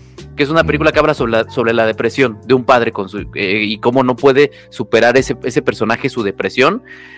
¿Yo por qué voy a hacer ese esfuerzo? Si es una película de hueva en la que no pasa nada. Güey, ¿has estado deprimido alguna vez en tu vida? ¿No? O sea, el- el- históricamente el espectador ha sido flojo para, para cuestionar, para, para reflexionar, para decir, yo, yo no, yo no estoy de acuerdo en el tema de apagar el cerebro, al contrario, ve con el cerebro bien prendido. Claro, hay películas que nos, que como Ant-Man, ¿no? que nos están forzando a apagarlo. Por más que, que quiera que lo apaguemos, no hay que apagarlo, ¿no? O sea, Ant-Man nos exige que apaguemos el cerebro. Nosotros no podemos darnos ese Creo, creo que Pero lo que voy es, nada, nada más para cerrar, eh, antes de, de- de- o sea, el tema del, de abordar un, un- una, eh, una película histórica siempre va a depender, o sea, lo que tenemos que entender, y también tiene que ver con el, con el dilema del documental, ¿no? Que la gente dice, es que el documental es un retrato de la realidad. No, el documental no es un retrato de la realidad. El documental también es ficción, porque en el momento en el que tú eliges a tus protagonistas que vas a entrevistar, en el momento en el que eliges qué fragmentos vas a presentar, estás parcelando la realidad. Y, y mientras como espectadores no entendamos que así sea la película histórica más que, que busque la- la- el retrato fiel, sigue siendo una ficción, sigue siendo una representación. Seguimos estando ante una colección de signos que obedecen a una época, que está tratando de representar otra época que no es, este, o sea, Bueno. no mames, Aquiles no era Brad Pitt, güey. ¿No? O sea, ¿por qué ahí sí, por qué ahí sí ah, pues, sí, claro, Aquiles se veía así. Oye, pero ¿qué tal si Aquiles es afro? ¡Ah, no! ¿Pero por qué? Yo, ¿No? yo nada más digo que en el momento en el que hagan un biopic de Nelson Mandela con Leonardo DiCaprio de protagonista, no se vaya a enojar nadie. Habría que preguntar si el, si el fin de la biopic es una representación precisa, histórica, eh, o es una representación de una época vista desde los ojos de la época, ¿no? Yo siempre lo digo, la primera película de superhéroes de la historia se llama El nacimiento de una nación y Iron Man era un, un miembro del Ku Klux Klan. Claro, si, si lo veo, si lo veo yo ahora, ¿no? Si lo veo yo ahora, digo, mames, güey, eso estaba mal. Pero a los ojos de, de David Griffith, que había crecido en el sur de Estados Unidos, con una familia que estaba a favor de, de- de la esclavitud, una trama en la que unos afroamericanos secuestran a una mujer y se la llevan cargando como, como animales y la esconden y la quieren violar y tal, y llegan estos en sus caballos enfundados en los trajes del Ku Klux Klan, para él era una película de aventuras, maravillosa. ¿no? Hoy la vemos y decimos, De, no mames. Decimos, no mames, güey, ¿no? O sea, hay gente, hay gente que con todo y su valor histórico cinematográfico la quiere cancelar y dice, no, no, no, no, no, es que esa película ya no la podemos enseñar. No, enséñala, güey. Enséñala porque el no enseñarla, el meter las cosas abajo de un tapete, es hacer como si no hubiese existido. Que hizo, hay un, hay un video muy bonito en, en YouTube de Whoopi Goldberg. Y Whoopi Goldberg sale hablando de, de la Warner y dice, a ver, güey, estos güeyes de aquí, de aquí de las oficinas en las que estoy, así representaban a los negros y sale el negro con su sandía, ¿no? Ay, comiéndose la sandía y este con, ¿no? ¿no? El, el perfil del Wally Wow. Y dice, estos güeyes lo que quieren hacer es esconder todo eso. No podemos esconderlo, porque esconderlo sería negarlo. Estas empresas, cuando les conviene, han representado de la manera en la que les conviene. Y si antes les convenía representarlos como animales, como este, como, como bestias, pues lo hacemos porque deja dinero, porque la gente paga boletos, porque la gente ve los programas. Sí. Ahora ya no. Ahora lo que nos conviene es presentarlos de otra manera porque ahora eso nos está ayudando a vender boletos. Y al rato va a cambiar. Y a lo mejor hoy lo que vemos como algo positivo lo vamos a ver al, al futuro como algo negativo y viceversa, pues. Pero a lo, lo- a lo que quiero llegar es que lo, lo importante no es eso, lo importante son otros componentes. Claro, en lo que sí estoy de acuerdo es que Disney sigue haciendo cosas malísimas en términos narrativos, en términos de construcción de personaje, en términos que además involucran este tipo de cosas, ¿no? Y eso hace que la gente diga, es que ves, es que ves cómo la representación es mala. No, es que la representación no es mala, la película es mala, güey. sea, Sí, efectivamente, yo estoy de acuerdo, ¿eh? Lo de menos al final es que si es el color o que si tiene un sexo u otro. Güey, es que el problema es que la construcción de los personajes es pésima. Sí, no hay evolución malas. del personaje. Son planos, no, o sea, son perfectos o, o desperfectos desde el principio y no hay evolución del personaje. Así es y así se va a morir al terminar la película. No hay ninguna evolución. Y eso es horroroso y catastrófico. Ahí estamos viendo, hola, nueva trilogía de Star Wars, hablo para ti. Sí. Eh, y es, es, es terrible, terrible, no hay ninguna evolución, es asqueroso. Mm. ¿Cuál, cuál, cuál nueva trilogía? ¿La de los noventas? Ándale, las precuelas, sí, exacto. Eh, que pecan un poco lo mismo, también es de decirte. Eh, George Lucas, tienes muy buenas ideas, pero eres un pésimo director, cabrón. Y lo siento. Eh, y otro, otro tema que has sacado justo al principio era el tema de las cuotas de, de mercado en el cine, ¿no? El 70% americano decías. No, en 30% México es en el México, perdona. 97%. El 97 y un 3% local. Me imagino que en, en países europeos ha de ser muy parecido. Em, ¿Por qué? ¿Por qué pasa eso? Porque hay películas muy buenas de cine local, eh, no, local, dónde? nacional, eh, en México también. Yo Yo he visto la película y ya no estoy aquí, seguro que la habéis visto. Ernesto, tú estás muy agringado, no sé si la hayas visto. La, ¿Has sí la he visto la, escuchado, la pero no la película? Ya no visto, estoy güey. ahí. No, no la he visto. Eh, Jerry, seguro la has visto. Sí, gran película. Güey, son muy buenas películas y te cuentan película. algo que las americanas no te cuentan. To- o sea, el cine mexicano en este caso tiene mucho que decir. Sí. ¿Qué pasa? ¿Qué pasa con eso? O sea, ¿por qué nos tragamos el cine palomitero que está bien y te puede gustar Sí, sí, sí. a- a dos a manos llenas, pero luego películas como esta no se empujan, no se hace un esfuerzo en decir, güey, nosotros también tenemos que aportar al cine, ¿no? Y casi estas películas son una rara avis. eh, de repente no sabes por qué, salta a la palestra y no, este pinche película mamalona. Y dices tú, sí, güey, a huevo. Y como esta se pueden hacer muchas más, pero no se invierte en eso. Es que es un tema muy, muy complejo que abarca muchas aristas. Cuando hace, hace como cinco años subí un video al canal que se llama La ilusión del cine mexicano y para hacer la investigación eh, agarré un libro de ensayos que se hizo por parte de cineastas, productores, este, distribuidores y coincidía en que en que el punto clave era el Tratado de Libre Comercio. O sea, el Tratado de Libre Comercio es el punto donde hay una hay un cambio eh, total, ¿no? Se- yo platicando con papá preguntando sobre su experiencia de ir al cine antes, pues sí, obviamente el ficheras y todo este cine eh, que había en México, serie B y así, me decía, güey, había filas para entrar, filas para entrar a ver cine mexicano. Llega el Tratado de Libre Comercio y todos los especialistas colocan un punto específico, que es la extensión cultural. Los canadienses le dijeron a los estadounidenses, tú puedes meterte en todo menos en cómo desarrollo y fomento mi cultura. O sea, protegieron su industria cultural. Gortari dijo, no, haz lo que quieras. O sea, esa exención cultural se anuló. Y entonces a partir de que se quita esa exención cultural, entra el cine estadounidense de lleno. O sea, ya entra por completo. De tal forma que ahora el último reporte que sacó la MPA, la Motion Picture Association, pues ya catalogaron a México como un mercado no relevante. No lo marcaron como un mercado no relevante, no porque no sea relevante para su industria, porque los mexicanos compramos boletos para películas gringas, pero no, o sea, así a full. Sino porque es un mercado que ya no les interesa conquistar porque prácticamente ya está conquistado. ya, es, ya es homogéneo. Exactamente, o sea, ya es, un, ya es como una extensión de su mercado, entonces ellos ya no lo ven como un mercado en el que hay que enfocarnos porque eh, ya lo tenemos, ahora hay que enfocarnos en China, ¿no? Porque estén muy preocupados con China, hay que enfocarnos en Brasil, hay que enfocarnos en otros mercados, México ya no, ya no nos podemos enfocar ni nos necesitamos enfocar porque ya lo tenemos. Entonces, a partir del Tratado de Libre Comercio empiezan a darse, se da a la par del fenómeno de los multiplex, que empiezan a, a gestarse estas grandes cadenas, porque además se liberó el precio del boleto. ¿Qué significa que se haya liberado el precio del boleto? Que no hay órganos que regulen eh, cuánto cuesta, cuánto debe costar un boleto de cine. Antes del Tratado de Libre Comercio, el boleto para entrar a una sala de cine estaba dentro de la canasta básica. Eso significaba que tenía que ser barato para que cualquier persona pudiera entrar.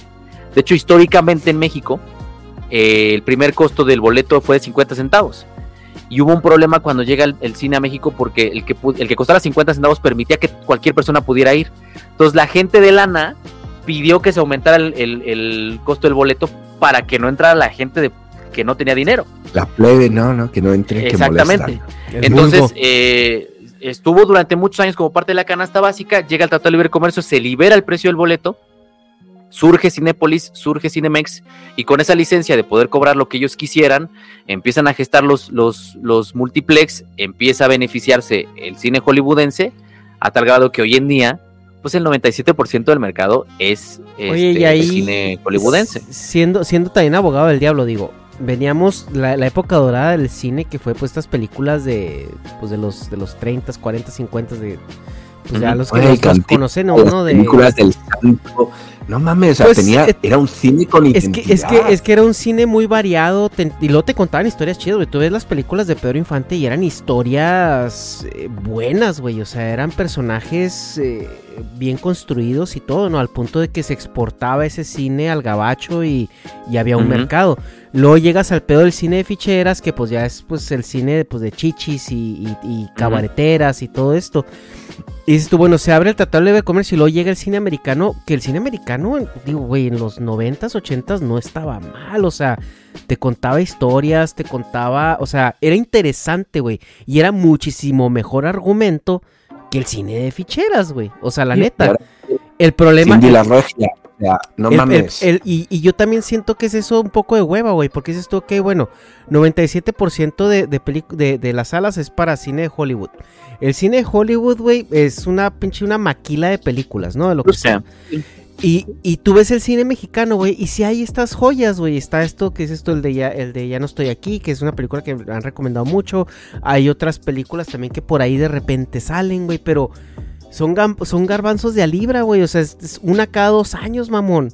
Todas las demás son los Derbez o el Cindy la Regia. es que ahí va o- el, parte del problema, ¿no? Eh, Entonces, que de ahora también está... La pregunta ahí es, güey, ¿el, el, el cine mexicano es malo porque, porque nadie lo consume o es malo porque no se le da como la, la apertura o la importancia que se le debería de dar o... o- Es que se juntan, yo creo que se juntan dos... También los dos, subsidios eh, gubernamentales, güey, llegan a donde mismo y muchas veces dicen, güey, es que no me importa, produce, güey, si es basura, no importa, quizá tu feria. Y también mucha banda dice, ah, güey, me diste 8 millones de pesos, pues me gasto 2 en la, en la película y pues a chingar a su madre, la tienes que distribuir a huevo porque es de, eh, me toca cierto, cierta cuota y me clavo lo demás. Sí, hay, hay un tema, es, es- es muy complejo, pero por ejemplo, en la década de los 90 coincide con dos cosas. La época de oro del cine mexicano se da porque los estadounidenses se van a la guerra y se quedan sin todo el equipo y el material que tenían. Es como de, ¿y esto a dónde lo movemos? Pues mándaselos a los mexas. Y entonces empezaron a mandar cámaras, empezaron a mandar películas, Y empezaron a mandar técnicos, y exactamente. y- eso, y eso propicia una profesionalización del, del- del medio mexicano. Y en cuanto, ellos- en termina la guerra, se regresan y, coincide con que se va para abajo. Y después viene la, la etapa de las escuelas de cine, que es en los 60, en los 70, los primeros egresados de las escuelas de cine ya haciendo cine, que además hay muy buen cine de esa década, que es Tacanoa, Lugar Sin Límites, este, o sea, gran parte del cine mexicano que hay históricamente se gestó durante esa década. En los 80 también hay mucho. Pero en los 90 hay una crisis muy severa porque vienen los tratados de libre comercio y entonces se desmantela el aparato cinematográfico que había antes.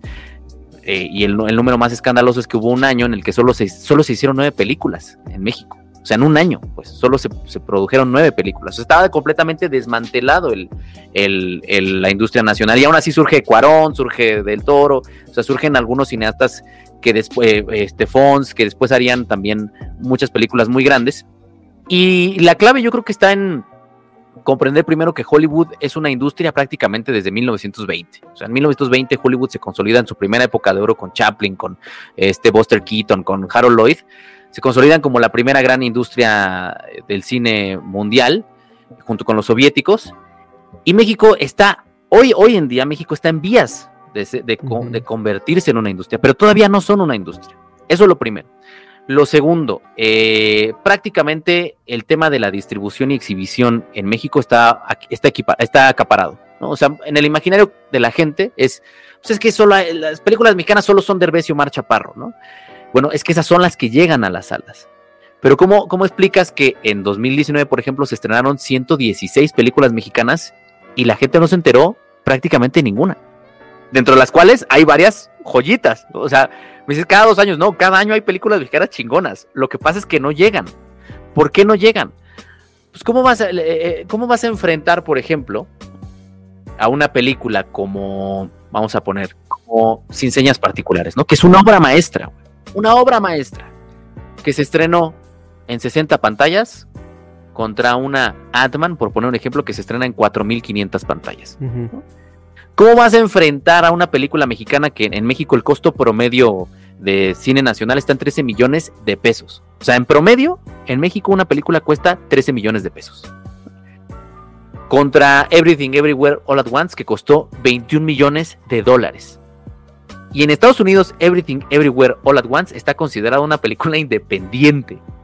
Imagínate una película de 13 millones de pesos. Pues ahorita está el dólar bien barato, güey. Evidentemente, ¿no? La- no hay forma de competir. O sea, no hay una manera de competir contra el cine estadounidense. No tienes las herramientas, no tienes el dinero. La mayoría de los, de los cineastas mexicanos llegan al. Es un cuello de botella porque terminan su película y llegan a la parte de la distribución y de la exhibición sin dinero. Entonces, ¿cómo enfrentas ese proceso importantísimo si ya llegaste desfondado? Porque te lo gastaste en producción. Pues entonces tienes que aplicar para un apoyo y el apoyo que te dan para distribuir es de un millón de pesos y con ese apoyo te alcanza para 20 copias, pero entonces resulta que el único fin de semana que te queda libre es para estrenarte a la par de, de, de Batman y entonces nadie se entera que tu película existe. Entonces las condiciones de competencia son muy dispares. ¿Qué es lo que hacen los franceses? Los franceses dicen, te chingas, mano. 50% para cine extranjero, para cine hollywoodense, 50% para el resto de las películas. Y hazle como quieras, protegen su industria. Ahora, ¿qué fue lo que pasó en México?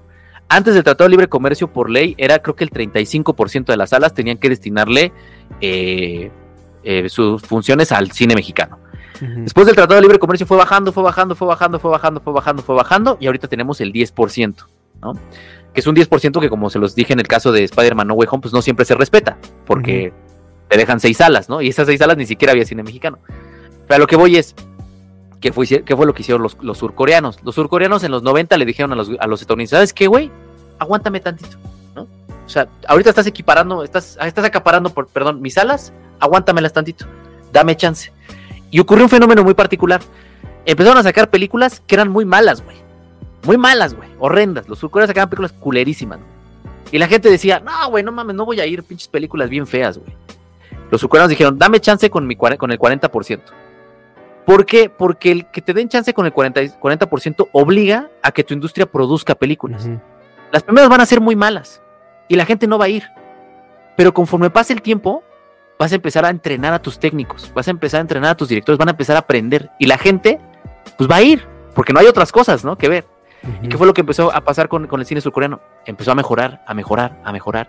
Y empezaron a salir los Park Chan-wooks y los, este, este güey, Bon Joon-ho, que ganó el Oscar con Parasite. Empezaron a salir estos cineastas. Se empezaron a gestar, a gestar, a gestar, a gestar. Al cabo de 20 años, 30 años, ¿qué fue lo que ocurrió? Pues que ahora una de las industrias culturales más poderosas del mundo viene de un país chiquitito, que es Corea del Sur. Y entonces ya ahora ya se nos hace súper natural que veamos un reality show en Netflix de Corea del Sur. Y 10 películas estrenadas de Corea del Sur. Y es más, hasta los cines llegan películas de Corea del Sur, porque ya es una industria. Pero para tener una industria primero tuvieron que apoyarla y cuidarla y fomentarla y, entonces eso es un tema que en México no se ha hecho y que yo creo que no se va a hacer porque hay muchas cosas en juego. Eh, a Estados Unidos no le gusta, cuando se quiso implementar el tema del peso en taquilla en México, a Estados Unidos no le gustó y amenazaron con quitar sus películas de, de las salas si se seguía fomentando el peso en taquilla y lo tuvieron que quitar, ¿no? Que era una, era una, era un, un apoyo que por cada boleto que tú pagaras, eh, un peso se iba a la distribución de cine nacional. Y dijeron los gringos, no, güey, ¿cómo? O sea, ¿cómo vas a meter eso, güey? No, no, no, no, no. Si tú sigues metiendo el peso en taquilla, vamos a quitar las películas. ¿Y qué dijo Vicente Fox? Ah, bueno, pues anulamos el decreto, se va, sigamos. Normal, ¿no? Entonces se ha, se, ha, se, ha, se ha, apoyado mucho esa industria y a la nuestra no tanto. Entonces, ¿películas mexicanas hay buenas? Sí, hay muy buenas cada año. ¿Qué está pasando con ellas? Pues ya no están llegando a los cines. O sea, lo que ahora está ocurriendo es que esas, el cine mexicano se está volviendo un cine de plataformas. Uh -huh y es su, es su, ventana de salida natural, ¿no? En las plataformas Netflix. de streaming. Exactamente. Entonces ahorita yo les puedo decir, mexicanas muy buenas de La Caída, que se estrenó el año pasado, además protagonizada por Carla Souza, que es un peliculón, güey. O sea, Carla Souza actúa muy cabrón, ¿no? Y que además la tenemos asociada a comedias románticas, pero es una gran actriz, güey. Uh -huh. La Caída, tuvimos Enseñas Particulares, Te Nombré en el Silencio. O sea, yo te podría mencionar chicos de películas que se han estrenado los últimos dos años, uh -huh. Pero Oye, nadie sabe. Has nombrado el tema de, de, de, las pelis surcoreanas y el cine surcoreano que ahora está muy en boga con un montón de series en Netflix, ¿no? Que tiene su, su propio apartado de películas y series coreanas. Oye, ¿y qué pasa con Bollywood? Porque ellos tienen una gran trayectoria de películas en la India. ¿Por qué no terminan de llegar? Que digamos, pues tienen más, más camino hecho que los, los coreanos, Fíjate, ¿no? En cuanto Pero al está, cine. está saliendo ya, ¿no? Porque llegó la del triple R, ¿no? La, la triple R y era una salió. filosofía muy distinta, Dharma. Por ejemplo, en el caso, y, y, eso es en el imaginario, ¿no? En el imaginario tenemos, existe Bollywood, pero la India es tan grande que no tiene una industria nada más. Tiene un chingo, güey. Entonces, por ejemplo, RRR no es de Bollywood, es de Tollywood. Es decir, Dentro de la India está Bollywood, está Tollywood, está Sandalwood, está Mollywood. O sea, hay pequeñas industrias que tienen que ver con el idioma que, Son- se habla en las distintas regiones. 1.2 billones de habitantes, Y Dharma. no O sea, acaba de llegar, no, no, no, No, es- penetra, es o sea, que- es que no necesitan. permea en Estados Unidos Dharma, ese cine. Es que no necesitan. Va 1.2 para allá. billones de habitantes, o sea, son cuatro Pero veces con más. toda la población india que hay en Estados Unidos podrían decir, güey, Es que, es que sí las, nicho". güey, es que, es que sí las, sí, sí las ven, pero las ven de, de, de- alguien, alguien De- se las trae, alguien, sí, güey, o sea, porque yo, yo vi, yo vi una película, la del, uno de los que sale en esta de Triple R, que era como el Schwarzenegger de la India, de las películas de acción. Yo vi la tercera película, el que era de, de, del- se me olvidó el nombre, de, de- que era un policía, güey, que era súper mamado y la chingada. Acabo de olvidar el nombre. El Kumar o Kunar o algo así. No, no, no, no, acuerdo, no. sé cuál es. Esa yo la vi en el 2011 cuando salió la película y la vi con amigos indios porque yo estaba viviendo en Silicon Valley y ahí hay mucho indio. Pero el problema es que a la industria de Bollywood, la industria del cine in- de indio, no necesita salir, güey, porque no les interesa meterse en el problema de adaptar sus películas, traducciones, eh, hacerlas a- apelativas al a- al público extranjero, cuando dentro de tu mismo país no te das abasto, güey. O sea, tienes Exacto. cuatro veces la población de Estados Unidos, güey. Cuatro No, veces. imagine- o sea, imagínense el dato, ¿no? Eh, en el caso de la India, que esa es justo la clave, eh, Hecha, que es, no les interesa exportar su cine. O sea, a diferencia de los surcoreanos que necesitaron salir, a güeyes no les importa. O sea, ahorita los, los estadounidenses están muy nerviosos porque los chinos ya están muy cerca de, de equiparar sus números sin salir de su mercado local. Porque no lo han necesitado. Singham pero se llama el, la película Singham. de Singham. Es, es La esa clave película, está-. Es, esa serie de películas es un deleite, güey. Es, sí, es, sí, es que hacer muy buen cine, güey. es hacen este, es Rápidos y Furiosos antes de ser Rápidos y Furi- y Furiosos, pero con muchísimo mejor historia, güey. Ernesto, ¿cantan y bailan? Cantan Ah, y bailan, todas, ¿no? güey. Todas, güey. Sí, sí, sí. Pero, Sí, es que el musical es parte de su. pero las eh, escenas de acción, güey, Sí. son una puta joya, güey. Una joya, güey. Fíjate, Oye, México, chicos, México, nada más rápido, tenemos, para que tengan el dato, porque es importante cómo Sí. China se ha, se ha quedado en su mercado local. En México tenemos 7.500 salas y somos creo que el cuarto país con más salas del mundo o el tercero. Los Wow. chinos tienen 82.000 salas. No necesitan salirse de su mercado. O sea, son- ese es el país con más salas de cine del mundo, con 82.000 salas. Entonces, pues no lo necesitan. Entonces, mientras no lo necesiten, ellos siguen hacia adentro, hacia adentro, hacia adentro, pero Estados Unidos está muy nervioso porque no quieren que los chinos salgan. Y los chinos ya están saliendo también a, sacar este cine eh, con distribución internacional. Entonces, ahí yo sí creo que a cinco años vamos a empezar a ver cómo Estados Unidos se va quedando atrás y China va a empezar a, a ser la hegemonía, el, país hegemónico eh, en términos de industria cinematográfica del mundo. Bueno, eso habrá, habrá que ver si la gente de fuera acaba comprando el cine de China con, bueno, pues la idiosincrasia china, ¿no? Al final, pues es que es, el, ser- tema, el tema con China, que luego, luego estaría bueno hablarlo, es Tencent, güey. Es que Tencent es el que está. El que está sacando eso y Tencent ya se metió en todos lados como la humedad, güey. Entonces, ese es el tema con China, que Tencent es la empresa del entretenimiento china y ya, ya sabe cómo meterse en el mercado global, güey. Entonces, pues bueno, para cerrar, ir cerrando. Sí, yo quiero, está- tenemos, tenemos a alguien del cine, del mundo del cine, yo Ajá. no quiero irme sin preguntarle un, Dale. como siempre, que es lo más banal que hay aquí, pero bueno, un top de películas, no sé si quieres hacer un top 3, un top 5, de películas que para ti eh, significan algo, ¿no? Que te, te tienes que ver, te marcaron y por qué. Así Fíjate, cortito. eh, siempre el tema de, la- de las películas favoritas es complicado, pero yo lo asocio con, as- asuntos personales eh, y son películas que asocio con mi, con mi familia. El Padrino lo asocio mucho con mi papá porque fue la primera película que vi con él como a conciencia de lo que estábamos viendo. Eh, la tumba de las luciérnagas por la relación que tengo con mi hermana. Eh, Ratatouille porque mi mamá se dedica al catering y a la comida y entonces este es chef y entonces yo asocio mucho eso con mamá. Y ya preferencias personales, hay una que se llama El ilusionista de Sylvain Chomet, animada, que les recomiendo un montón, eh, que me rompió muy cabrón. Ven y mira, de Lem Klimov, que es la mejor película sobre la guerra que se ha hecho en la historia del cine. Y eh, les voy a recomendar una a ustedes para que la vean, está en movie, se llama Cuentos Inmorales, de Valerian Borowczyk, un cineasta eh, polaco que era un dios, está muy cabrón y que sería funado hoy en día. Entonces, esas vamos a, a dejarlas, esas, esas seis eh, películas. ¿Quién no sería funado Muy hoy en día? Sí, definitivamente. De acuerdo. Bueno, pues sí, desde Francis Ford Coppola. Una, Ándale. Sí. Pues este. pues bueno, ay, Jerry, pues igual a lo mejor luego, luego seguimos platicando, a ver algo, un- la cruda post Óscares, a ver si, si hay, si hay que comentar, a ver qué si ganó o no ganó, porque también hay, hay mucho que hablar ahí acerca de la cuestión política y la cuestión eh, de, de marketing, ¿no? Que se, que se maneja dentro de esa esfera. Sabemos que los Óscares no siempre reflejan la realidad de lo que premian, o siempre queda ahí cosas que son más obvias que otras.